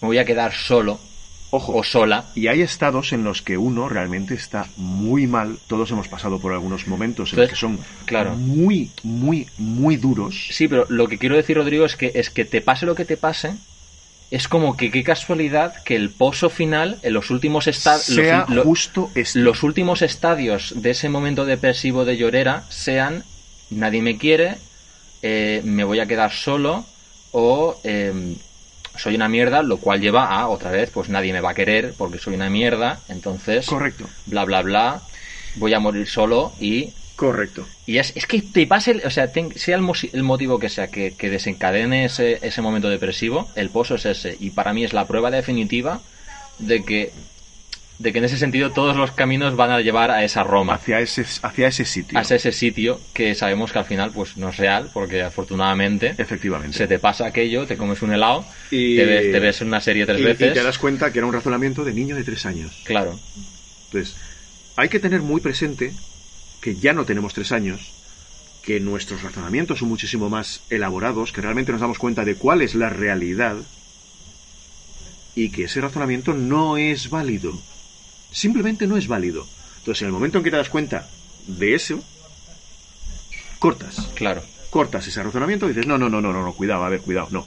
La realidad cuál es? La realidad es que esto lo puedo tirar para adelante, porque tal, porque tal, eh, puedo hablar en público, Claro, eh, y si no este bloqueo, bloqueo Y, entre y comillas. si no me lo cogen o no me sale o me rechazan, entre muchas comillas, Sigo trabajando, intentando porque sigo realmente... haciendo. Efectivamente. Sigo adelante, no me rindo, continúo, porque solo puedo mejorar. Y es cuestión de tiempo, Es práctica, práctica, práctica, práctica. cuestión de Y práctica. solo puedo mejorar.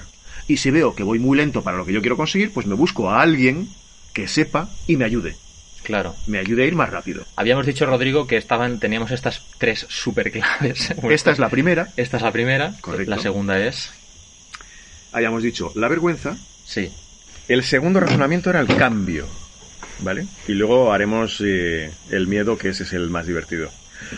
Pero ya hemos, ya hemos estado hablando del miedo todo el rato, ¿no? No, no, no, no, que va. No, no, no, no. Apenas hemos empezado.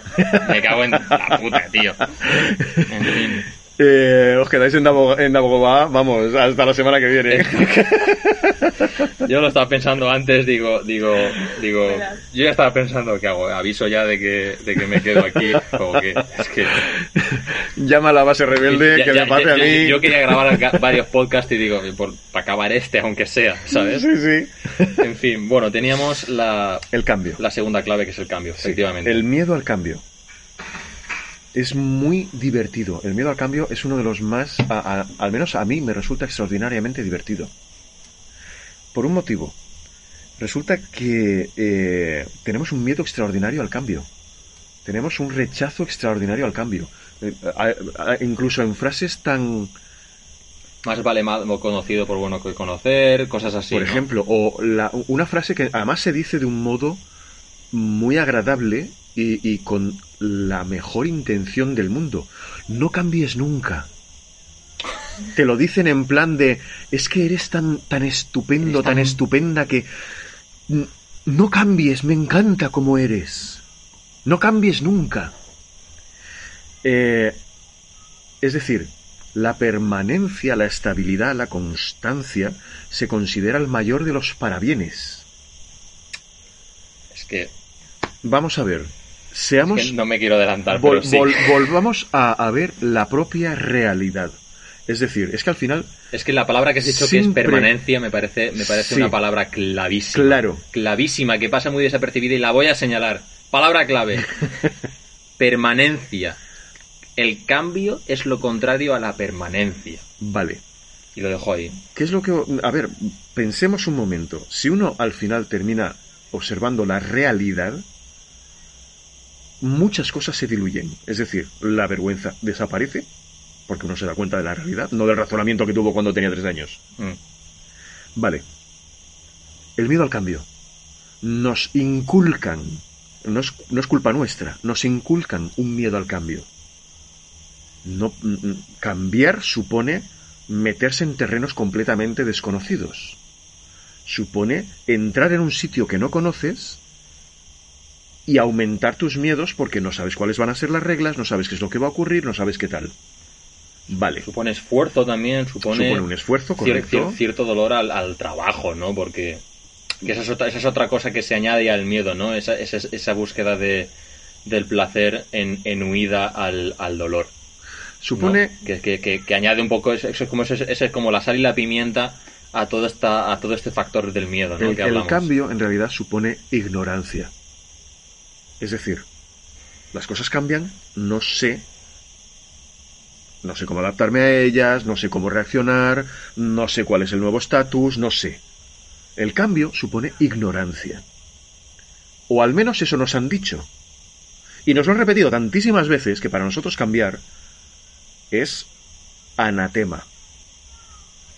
La gente busca un trabajo estable para toda la vida. El trabajo fijo. El trabajo. El santo grial. Busca un algo que sea su faro constante. Una su- pareja para toda la vida. Me Me, lo has- voy, me voy a casar y para siempre. y me- vamos a ser ancianitos. Es más, una pareja.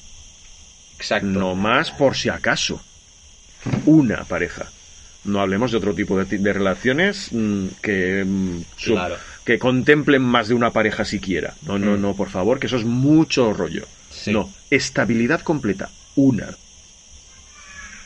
Algún día también podemos hablar del tema, que esto también da de sí. En fin, no vamos a acabar nunca de grabar podcast. Efectivamente. Esa es la idea.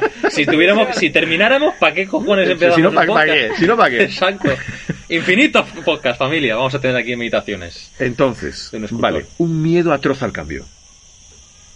Vale, miremos la realidad. Observemos la realidad.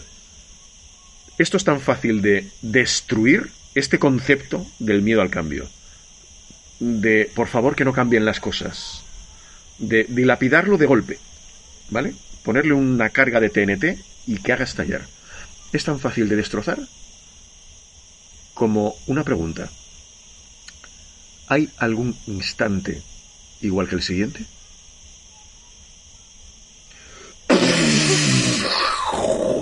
No. No hay ningún instante igual que el siguiente. El universo es cambio constante. Tú cambias, eres distinto de cuando tenías tres años, eres distinto de hace una hora, eres distinto de hace 30 segundos. Claro. Vas a cambiar, aunque no quieras. Eres 10 segundos más viejo que hace 10 segundos. Has cambiado. Exacto. Ya no eres igual. Por el mero hecho de haber respirado una vez, ya eres distinto.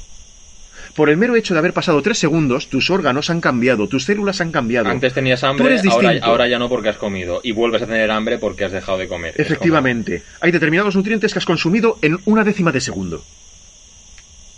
El cambio es constante, es la única constante del universo. Y nos da miedo el cambio. Es que no sé si, no sé si lanzarlo ahora o me estoy adelantando. Porque el cambio es lo contrario de la permanencia. Entonces nos queremos aferrar, a- aferrar a la permanencia porque.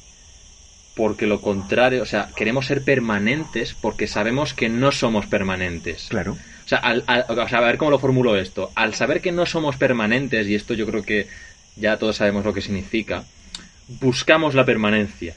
Entonces, claro, luchamos contra ello. O sea, nuestra misión en la vida Es perdurar. es perdurar. La- nuestra misión en la vida, paradójicamente, es no morir, de- o sea, continuar existiendo. Lo cual, lo cual, lo cual, en ese sentido, genera conductas, no, a nivel súper subconsciente y, y casi místico, diría yo, en, en- en las cuales, pues, pues nos agarramos a lo estable.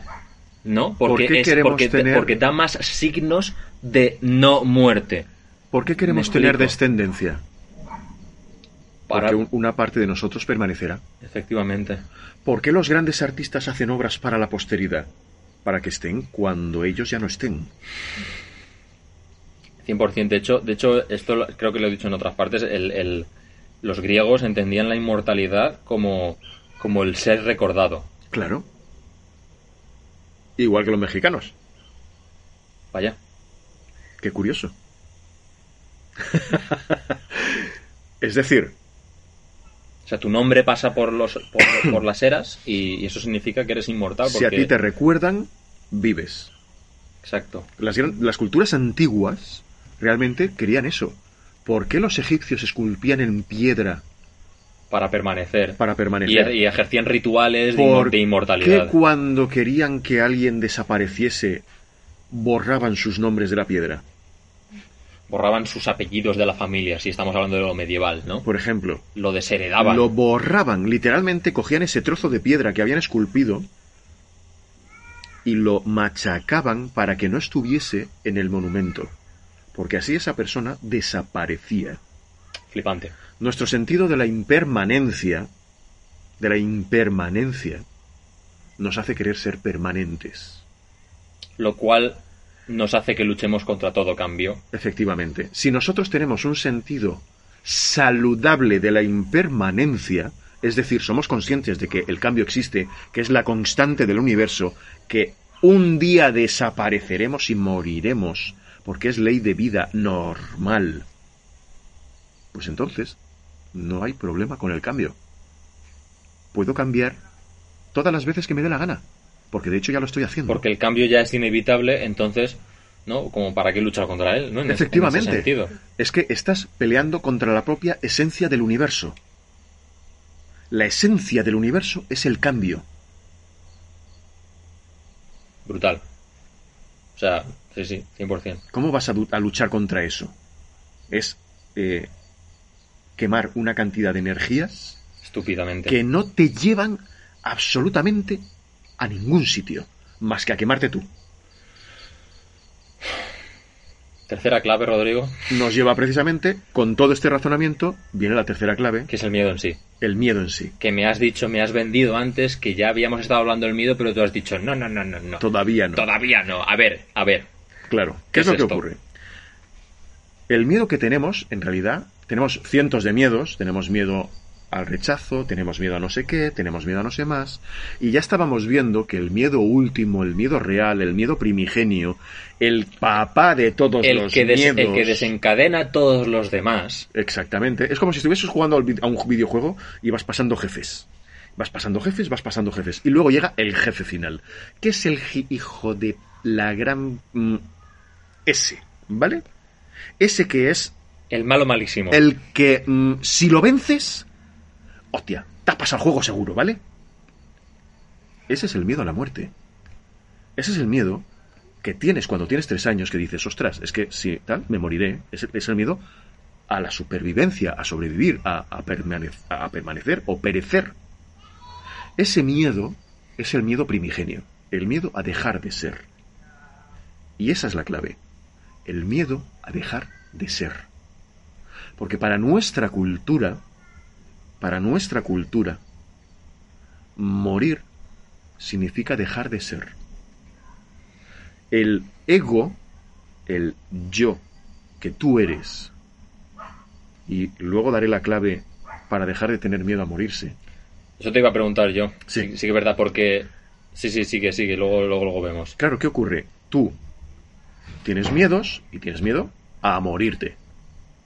Ese es el, el miedo mayor que todo el mundo tiene. Tenemos tanto miedo a morirnos Y- y- que es un tema tabú en nuestra cultura. Claro. Tú no te sientas con los amigos y dices, oye, pues mm, estaba pensando a ver cómo me podría, podría morir yo. Ni se te ocurre decirlo. Es algo que, que- que es impensable. Es más, cuando alguien se muere, es un accidente. Se eso se nota mucho cuando alguien es joven. Se mueve un niño, se muere un niño, es que era demasiado joven. A ver, cuidado. Estaba vivo. El siguiente paso es morirse. Y ojo, cuidado. Todos mis respetos, todo mi cariño, Sí. todas mis condolencias a, a las personas que pierden a alguien. Yo en dos años perdí a seis personas muy cercanas a mí. Hostia, tío, claro. En dos años. ¿Vale? Sé lo que es un proceso de duelo. Sí, sí, sí. Sé lo que son seis procesos de duelos acumulados uno encima del otro. Tal cual. Uf. Pero es que la realidad es que si estás vivo, el siguiente paso es morirte. Esa es la realidad. Lo que nos da miedo es desaparecer del todo. Es decir, yo, Rodrigo, Alex, quien sea que nos esté escuchando, cuando uno muere, el miedo real que tiene No es morir, es dejar de ser. es dejar de ser del todo.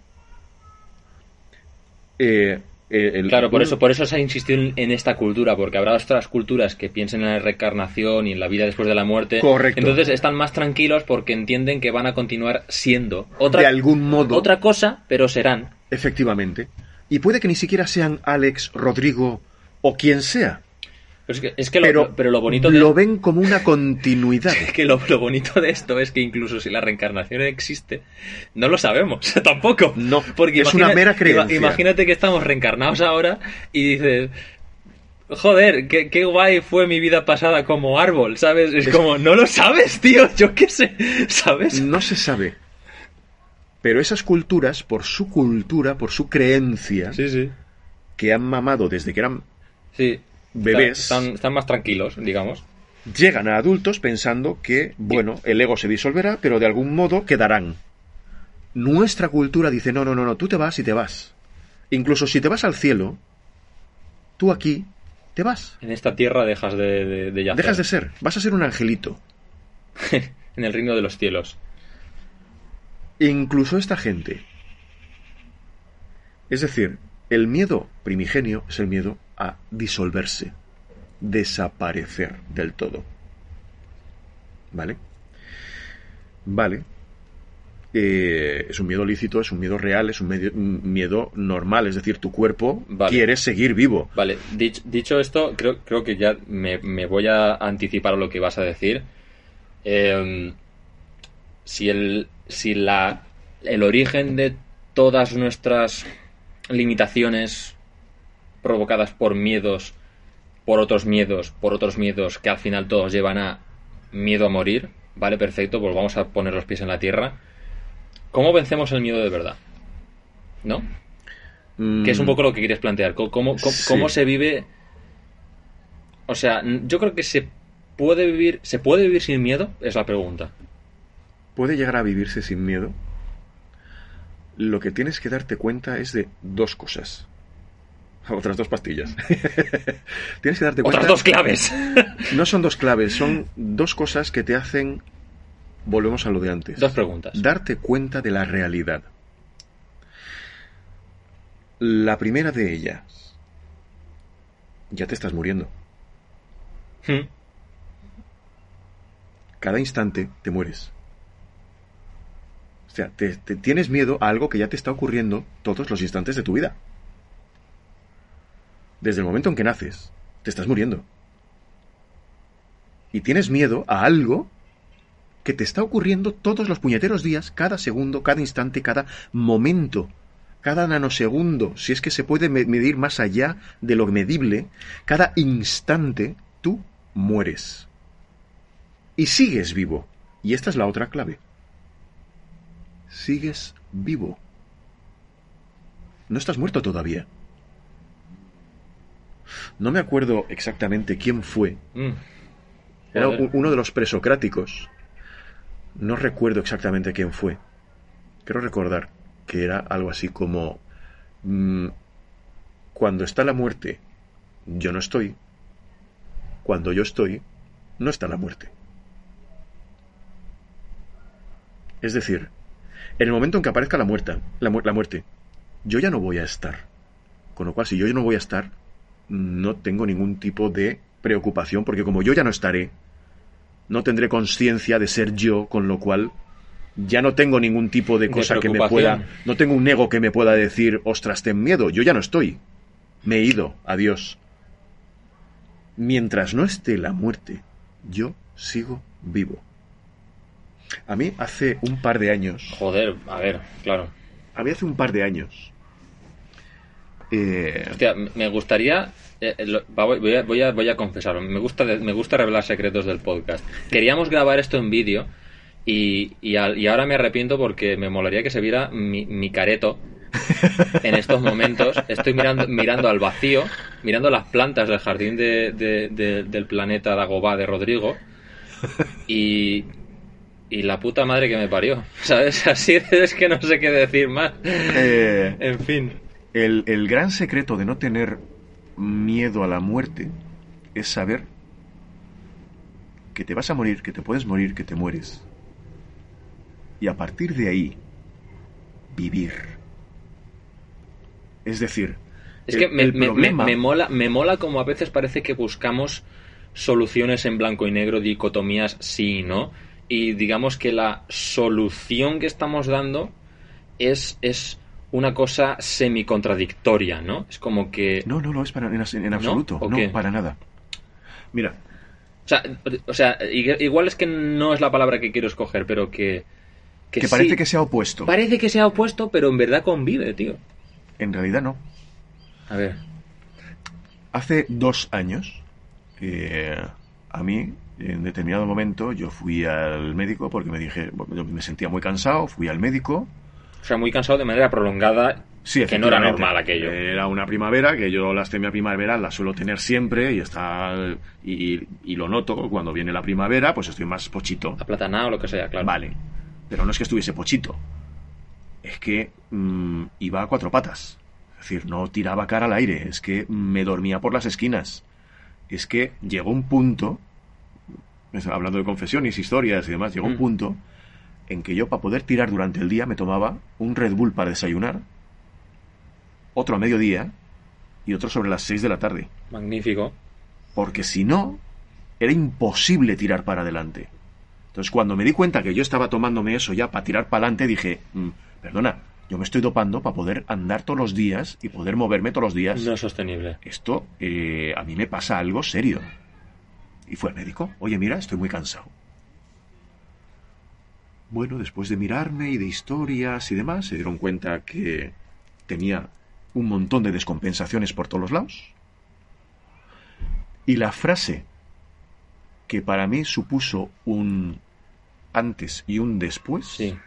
fue, podrías estar muerto. Eso te dijo el doctor, el médico. Sí. Podrías estar muerto. no significa cuídate mucho porque si no puedes tener alguna enfermedad en el futuro. Te dijo que ahora mismo No. Podrías estar muerto, es decir, en este mismo instante no estarías aquí. En este preciso instante no estarías. sí.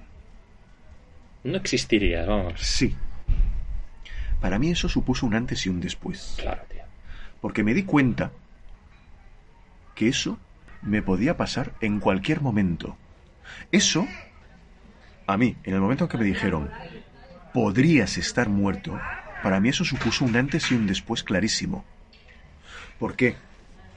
Aparte de por lo obvio, es decir, hostia, podría estar muerto, joder, qué acojono. Vale, pero mi siguiente pensamiento fue, Coño, pero estoy vivo. Estoy vivo. Podría estar muerto. No lo estoy. Estoy vivo. Es más, podría estar muerto en cualquier momento. En cualquier momento. Procesar eso, Rodrigo, es muy complicado, tío. Sí. Porque lo, lo, lo estamos contando aquí Esto en, es en un- una hora, en una hora y media, dos horas, yo no sé ya lo que llevamos, y, y- y queda como, ah, perfecto, estas son las tres claves. Y es como, no, no, no, no, No, no, perdona. perdona. No lo has pillado. Exactamente. ¿Sabes? Podrías estar muerto en este preciso momento. Da igual la edad que tengas. Da igual la edad que tengas. Puedes tener un ictus de repente. Puedes tener un infarto. Puedes, puedes ir andando por la calle. Yo tengo un amigo que iba andando por la calle un día de estos de viento, de aire, de estos que hacen en Valencia y que son así cañeretes, ¿vale? Iba andando por la calle y tal y como iba andando por la calle, de repente oye ¡BUM! Y el tío se acojona, se da la vuelta y a dos pasos de él había un macetón roto en el suelo que se había caído, vete tú a saber qué piso. Dos pasos. Te cagas. Dos pasos más lento Y te vas. y estaba muerto. Y te vas, claro. Vas conduciendo, puedes tener un accidente. Vas andando y un coche se puede salir de la calle y te puede arrollar. Claro, significa... Puede ocurrirte cualquier cosa. Claro, significa eso que, que hay que vivir en estado de paranoia constante. No. ¿Sabes lo que te quiero decir? Hay que vivir en un estado dándote cuenta que, como podrías estar muerto en cualquier momento, coño, vamos a disfrutar que estamos vivos. Vamos a vivir. Yo, lo que- a ver, en el momento en que yo tomé conciencia absoluta de mi mortandad, lo que me dieron fueron unas ganas de vivir locas. Tío, ¿por qué? ¿por qué a veces tienen que pasarte ese tipo de cosas para que tomes conciencia, tío? A mí, lo que, a mí lo que Porque- me mola, y esto es algo que hablamos muchas veces entre tú y yo Sí. antes de grabar y tal, y es que, y es que ¿por qué parece que tienes que pasar por ese dolor o por esa experiencia para que te enteres, tío? Porque para llegar al para, cielo, ent- para entrar en conciencia, para llegar al cielo tienes que pasar por varios infiernos y uno de ellos, uno de ellos es precisamente ese tren en el que estamos metidos todos ese, esa locomotora que somos cada uno de nosotros, que va sobre raíles, que te han condicionado para vivir de determinado modo, Hmm. que te han condicionado para ni siquiera ser consciente de que te puedes morir en cualquier momento, para rechazar la muerte de plano, para rechazar la vida de plano. Porque si tú sabes que no tienes tiempo, aprovechas el tiempo. Claro, rechazar la muerte significa rechazar la vida, por así decirlo. Claro, si tú rechazas la muerte, Porque tienes no- todo no- el tiempo ti- del mundo para tiene- poder seguir porque, haciendo. Porque estás, entre, digamos, luchando contra la naturaleza humana que es que es combatir la muerte. Entonces, si no, si no la respetas, no tienes conciencia de ella, no piensas que te puede pasar o eres inconsciente de ella, Nuestra cultura es digamos una cultura que digamos muy floja. claro digamos que en ese sentido no tienes ese impulso curiosamente a, a, a vivir ¿no? Claro. porque no tienes una motivación tu motivación es, es no morir Claro. entonces realmente lo que te, o sea es que es muy es muy curioso no porque lo que lo que te motivaría a quedarte parado sin tomar acción que es el miedo a hacer cosas para no ser rechazado y tal ese miedo pero no sé es como que al mismo tiempo no ser consciente de ello es lo que no te hace hacer cosas. O sea, por eso digo que, o sea, lo decíamos antes, ¿no? De, de abrazar ese miedo, ¿no? De, de, de reconocerlo, ¿no? Y atravesarlo. Sí. Es, y, y, o sea, ahí... O sea, no sé si se lo dijo Will Smith, la verdad es que no lo sigo mucho, pero es como las cosas más grandes en la vida están al otro lado del miedo, Sí, ¿no? sí, tal cual. Y es como, coño, y, y precisamente un poco retomando el rollo artístico, ese proyecto o, o que te da miedo emprender o esa persona que parece que te da un poco tener esa conversación con ella, por lo que sea, familiar o, o lo que sea, claro, ese esa es la señal, ¿no? Entonces, Imagínate- Esa, esa, digamos, es, es la señal, el, el, el- lo que más procrastinas, ¿no? Lo que más no haces, por lo que más miedo tienes es probablemente lo que más te guste, lo que, lo que más quieras, pero como tienes miedo a ese fracaso, no lo emprendes. Entonces te quedas como una especie de, de pescadilla que se muerde a sí misma la cola, un bucle. Porque como no tienes conciencia de que puedes morir en cualquier momento, de que puedes morir simplemente, piensas que tienes todo el tiempo del mundo. Entonces, si no lo hago ahora, ya lo haré mañana, o cuando pueda, o cuando me atreva. Vamos Tal a cual. ver. Es que a lo mejor no tienes mañana. Es que a lo mejor no tienes luego. Supongo que es el momento en el que pues, dejas de perder tiempo un poco en gilipolleces, ¿no? Por A ver. llamarlo así. El tema es que si tú, si tú quieres, mira, la, la conciencia de, mm, el, el- el descubrir que de repente necesitas, eh, necesitas vivir, te da conciencia para hacer todo lo que realmente tienes que hacer. Lo que tienes que hacer es querer a las personas que quieres, abrazar a las personas que quieres, besar a las personas que quieres hacer todo eso que hace que tú como persona crezcas, Sí, Te que sientas que- bien. Que te llene, que te te sienta... expanda, Claro. que cuando tú lo estás haciendo digas, me siento pleno, me siento feliz, Hmm. Mola Me vivir, siento- mo- mo- mola vivir para esto. me siento vivo. Claro. Si tú no te sientes vivo haciéndolo, si es mera inercia, si tú vas a trabajar por, por ganar un poco de dinero, volver a casa y pagar facturas, Porque hay que vivir, ¿no? Porque hay que sobrevivir. porque hay que seguir, tú sigues en ese tren sobre raíles, que no ha salido de los raíles, y que piensa que la guía, la- la- los raíles son infinitos, que la vía no se va a acabar nunca. Si tú eres consciente de que la vía tiene un tope al final y se para, tú echas mano del freno Y dices, yo me bajo aquí, chavales. y dices, espérate, ¿yo de verdad quiero llegar allí o quiero llegar a otro sitio? Hmm. ¿El tren este en el que estoy subido que me lleva a Pernambuco es el que yo quiero tú coger? ¿O quiero hacer otra cosa? Hmm. Y a partir de ahí vives. Claro, ya que, La- te va- ya que te vas a morir igual, ¿no? Aprovecha. Estás vivo. Sigues vivo. Sigues vivo cada instante. Y cada instante cambias. Y cada instante tienes que pelear esta vida. 100%. Seguir adelante siempre. Luchar siempre.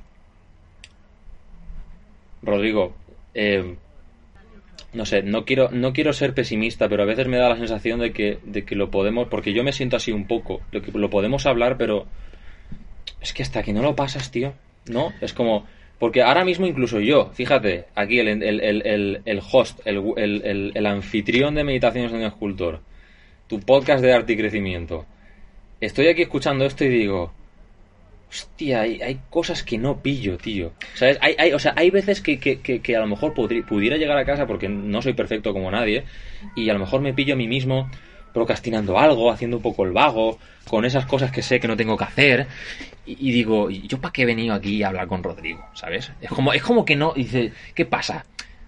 hago que me atropelle un coche o algo para ver si entro en conciencia. Es como, No. es como, ¿por, por qué no? ¿Por qué no lo pillo? O sea, ¿por qué lo pillo pero luego llego a casa y no lo pillo? ¿Sabes? Afortunadamente, eh, a ver, a nivel... eh, O sea, es que no, tampoco quería desarrollarlo, pero bueno, como tú sí, quieras, sí, sí, Rodrigo. No, es un apunte. Es un apunte. Eh, a nivel intelectual es fácil de admitir. No, no, estoy vivo, no estoy muerto todavía, voy a aprovechar la vida. Pero Eso a nivel los intelectual poderosísimos instintos que rigen tu se- conducta, tío. Se, se puede asumir. Hmm. El problema es el condicionamiento que llevamos, ese, ese- ese, condicionamiento inmenso, con una inercia inmensa, que nos sigue diciendo por ahí detrás, ese ego que nos sigue diciendo, no, no, no, tranquilo que tú no te vas a morir nunca. Eh, te puede pasar como a mí, puede pasar que de repente alguien cercano a ti fallezca y, y de repente tomes conciencia de que puedes morir en cualquier momento. Claro, porque Puede ser que hagas como los estoicos, que a base de una reflexión seria, profunda, muy seria, muy profunda, llegaban a la conclusión de estoy vivo, voy a aprovechar el estar vivo, y eso les daba una paz tremenda, una tranquilidad tremenda, una presencia una serenidad tremenda. y templanza. Efectivamente. Porque realmente saben que están vivos y van a poder continuar y tienen que conseguir una serie de cosas mientras estén vivos. Y no pueden dejarlo para mañana, tienen que hacerlo ahora. Se puede llegar a nivel intelectual y se puede llegar a profundizar a Mm. nivel intelectual hasta que realmente forme parte de ti. Claro. Es decir, métodos para llegar a darte cuenta de que la vida hay que aprovecharla. Y no estamos hablando del carpe diem de mm, voy a beber, voy a meterme de todo y voy a, A disfrutar, a ahí. disfrutar y a comer lo que sea y a ligarme a quien sea y a follar a todo el mundo y a No, no no no Bacanal no, ahí no. total, ¿no? No, no estamos hablando de esto. Estamos hablando de disfrutar de la vida real. Disfrutar, disfrutar de los instantes, vivirlos, Estar presente ahí, claro. la presencia completa. Uf, qué movido te, Rodrigo. Esto Hmm. es una labor para toda la vida. Claro. ¿Se puede? ¿Qué te hará? Se sí, puede. Sí, sí, sí, sí. Se puede. Ojo, es más fácil darse cuenta de lo de la, ver- la vergüenza, es más fácil mm, todo el tema del cambio, darse cuenta que realmente vas a ir luchando contra el universo, entonces ¿para qué voy a luchar contra el cambio si el cambio es real? De todas formas, el cambio real también te lleva un poco a disfrutar de la vida. Sí, tío, eso, eso te iba a decir yo. Es como. Eso que dicen mucho, ¿no? Disfruta del proceso, tal. El proceso es el camino, no hay un destino. Es como. eh, Supongo que va por ahí, en fin. El, el cambio real, el darte cuenta de que todo cambia, te hace disfrutar de cada uno de esos cambios. Claro. Esto es algo muy parecido. Es algo muy parecido a cuando mm, vas a degustar de determinado tipo de alimentos.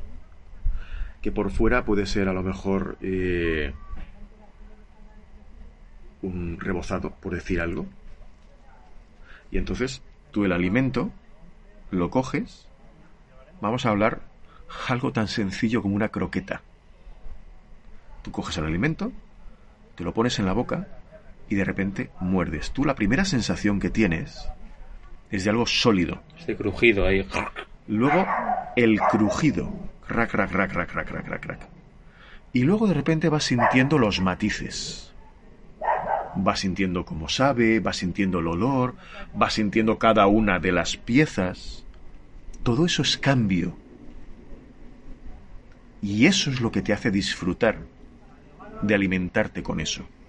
Eso es vivir. Darte cuenta de cada uno de esos matices que van ocurriendo a cada instante, que se superponen casi uno encima del otro, pero hacen Tío, que qué, re- puedas qué vivir. real, qué real. Vo- vo- Voy a poner un ejemplo de arte y, y con esto, si queréis, terminamos. Es el, el- en la obra, cuando tú creas una obra, yo creo que a todo el mundo, o sea, nos gusta terminarla, ¿no? Sí. Pero realmente en el momento en el que te lo estás pasando pipa, no es mirando la obra, es haciéndola. Sí.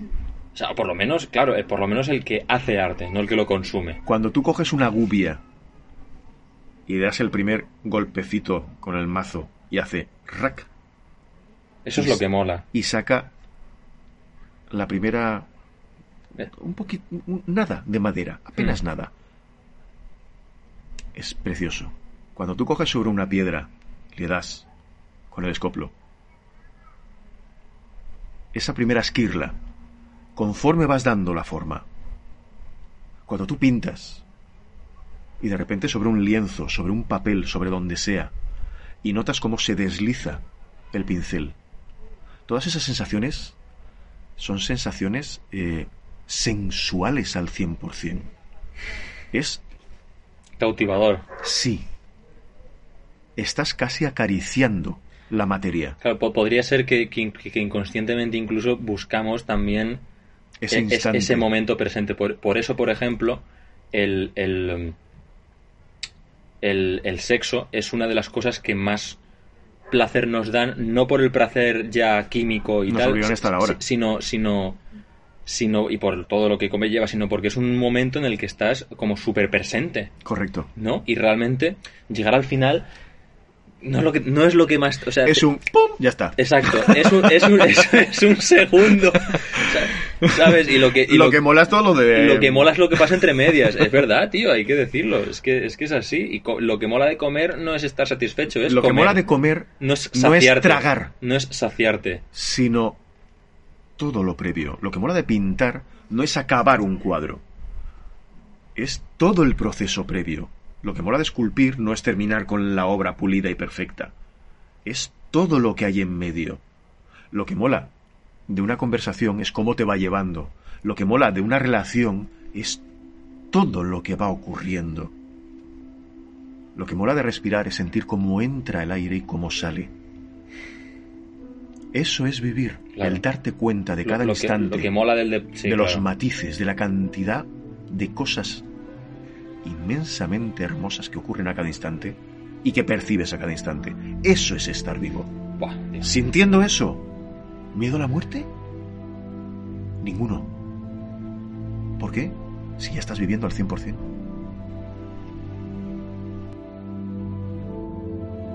Familia, aquí terminamos este episodio. Eh, muchísimas gracias por haber escuchado. Quería comentaros que estoy muy agradecido por la gente que sigue este podcast a menudo. Y bueno, pues eh, mi gran ilusión es que realmente este contenido que aquí os presentamos, que ya sé que en ocasiones puede ser intenso, como ha sido este, o, incluso extenso, como otros capítulos que hemos tenido y que tendremos, pero la idea es que esto sea una herramienta práctica este contenido que, que os proporcionamos sea útil, que sea aplicable y que gracias a él pues podáis crecer un poquito en vuestra misión como artistas y también como personas. Recordad compartir el podcast con esa persona que sabes que necesita escuchar este tipo de contenido. Y bueno, sin más dilación, despedirme. Muchísimas gracias y nos vemos en el próximo capítulo.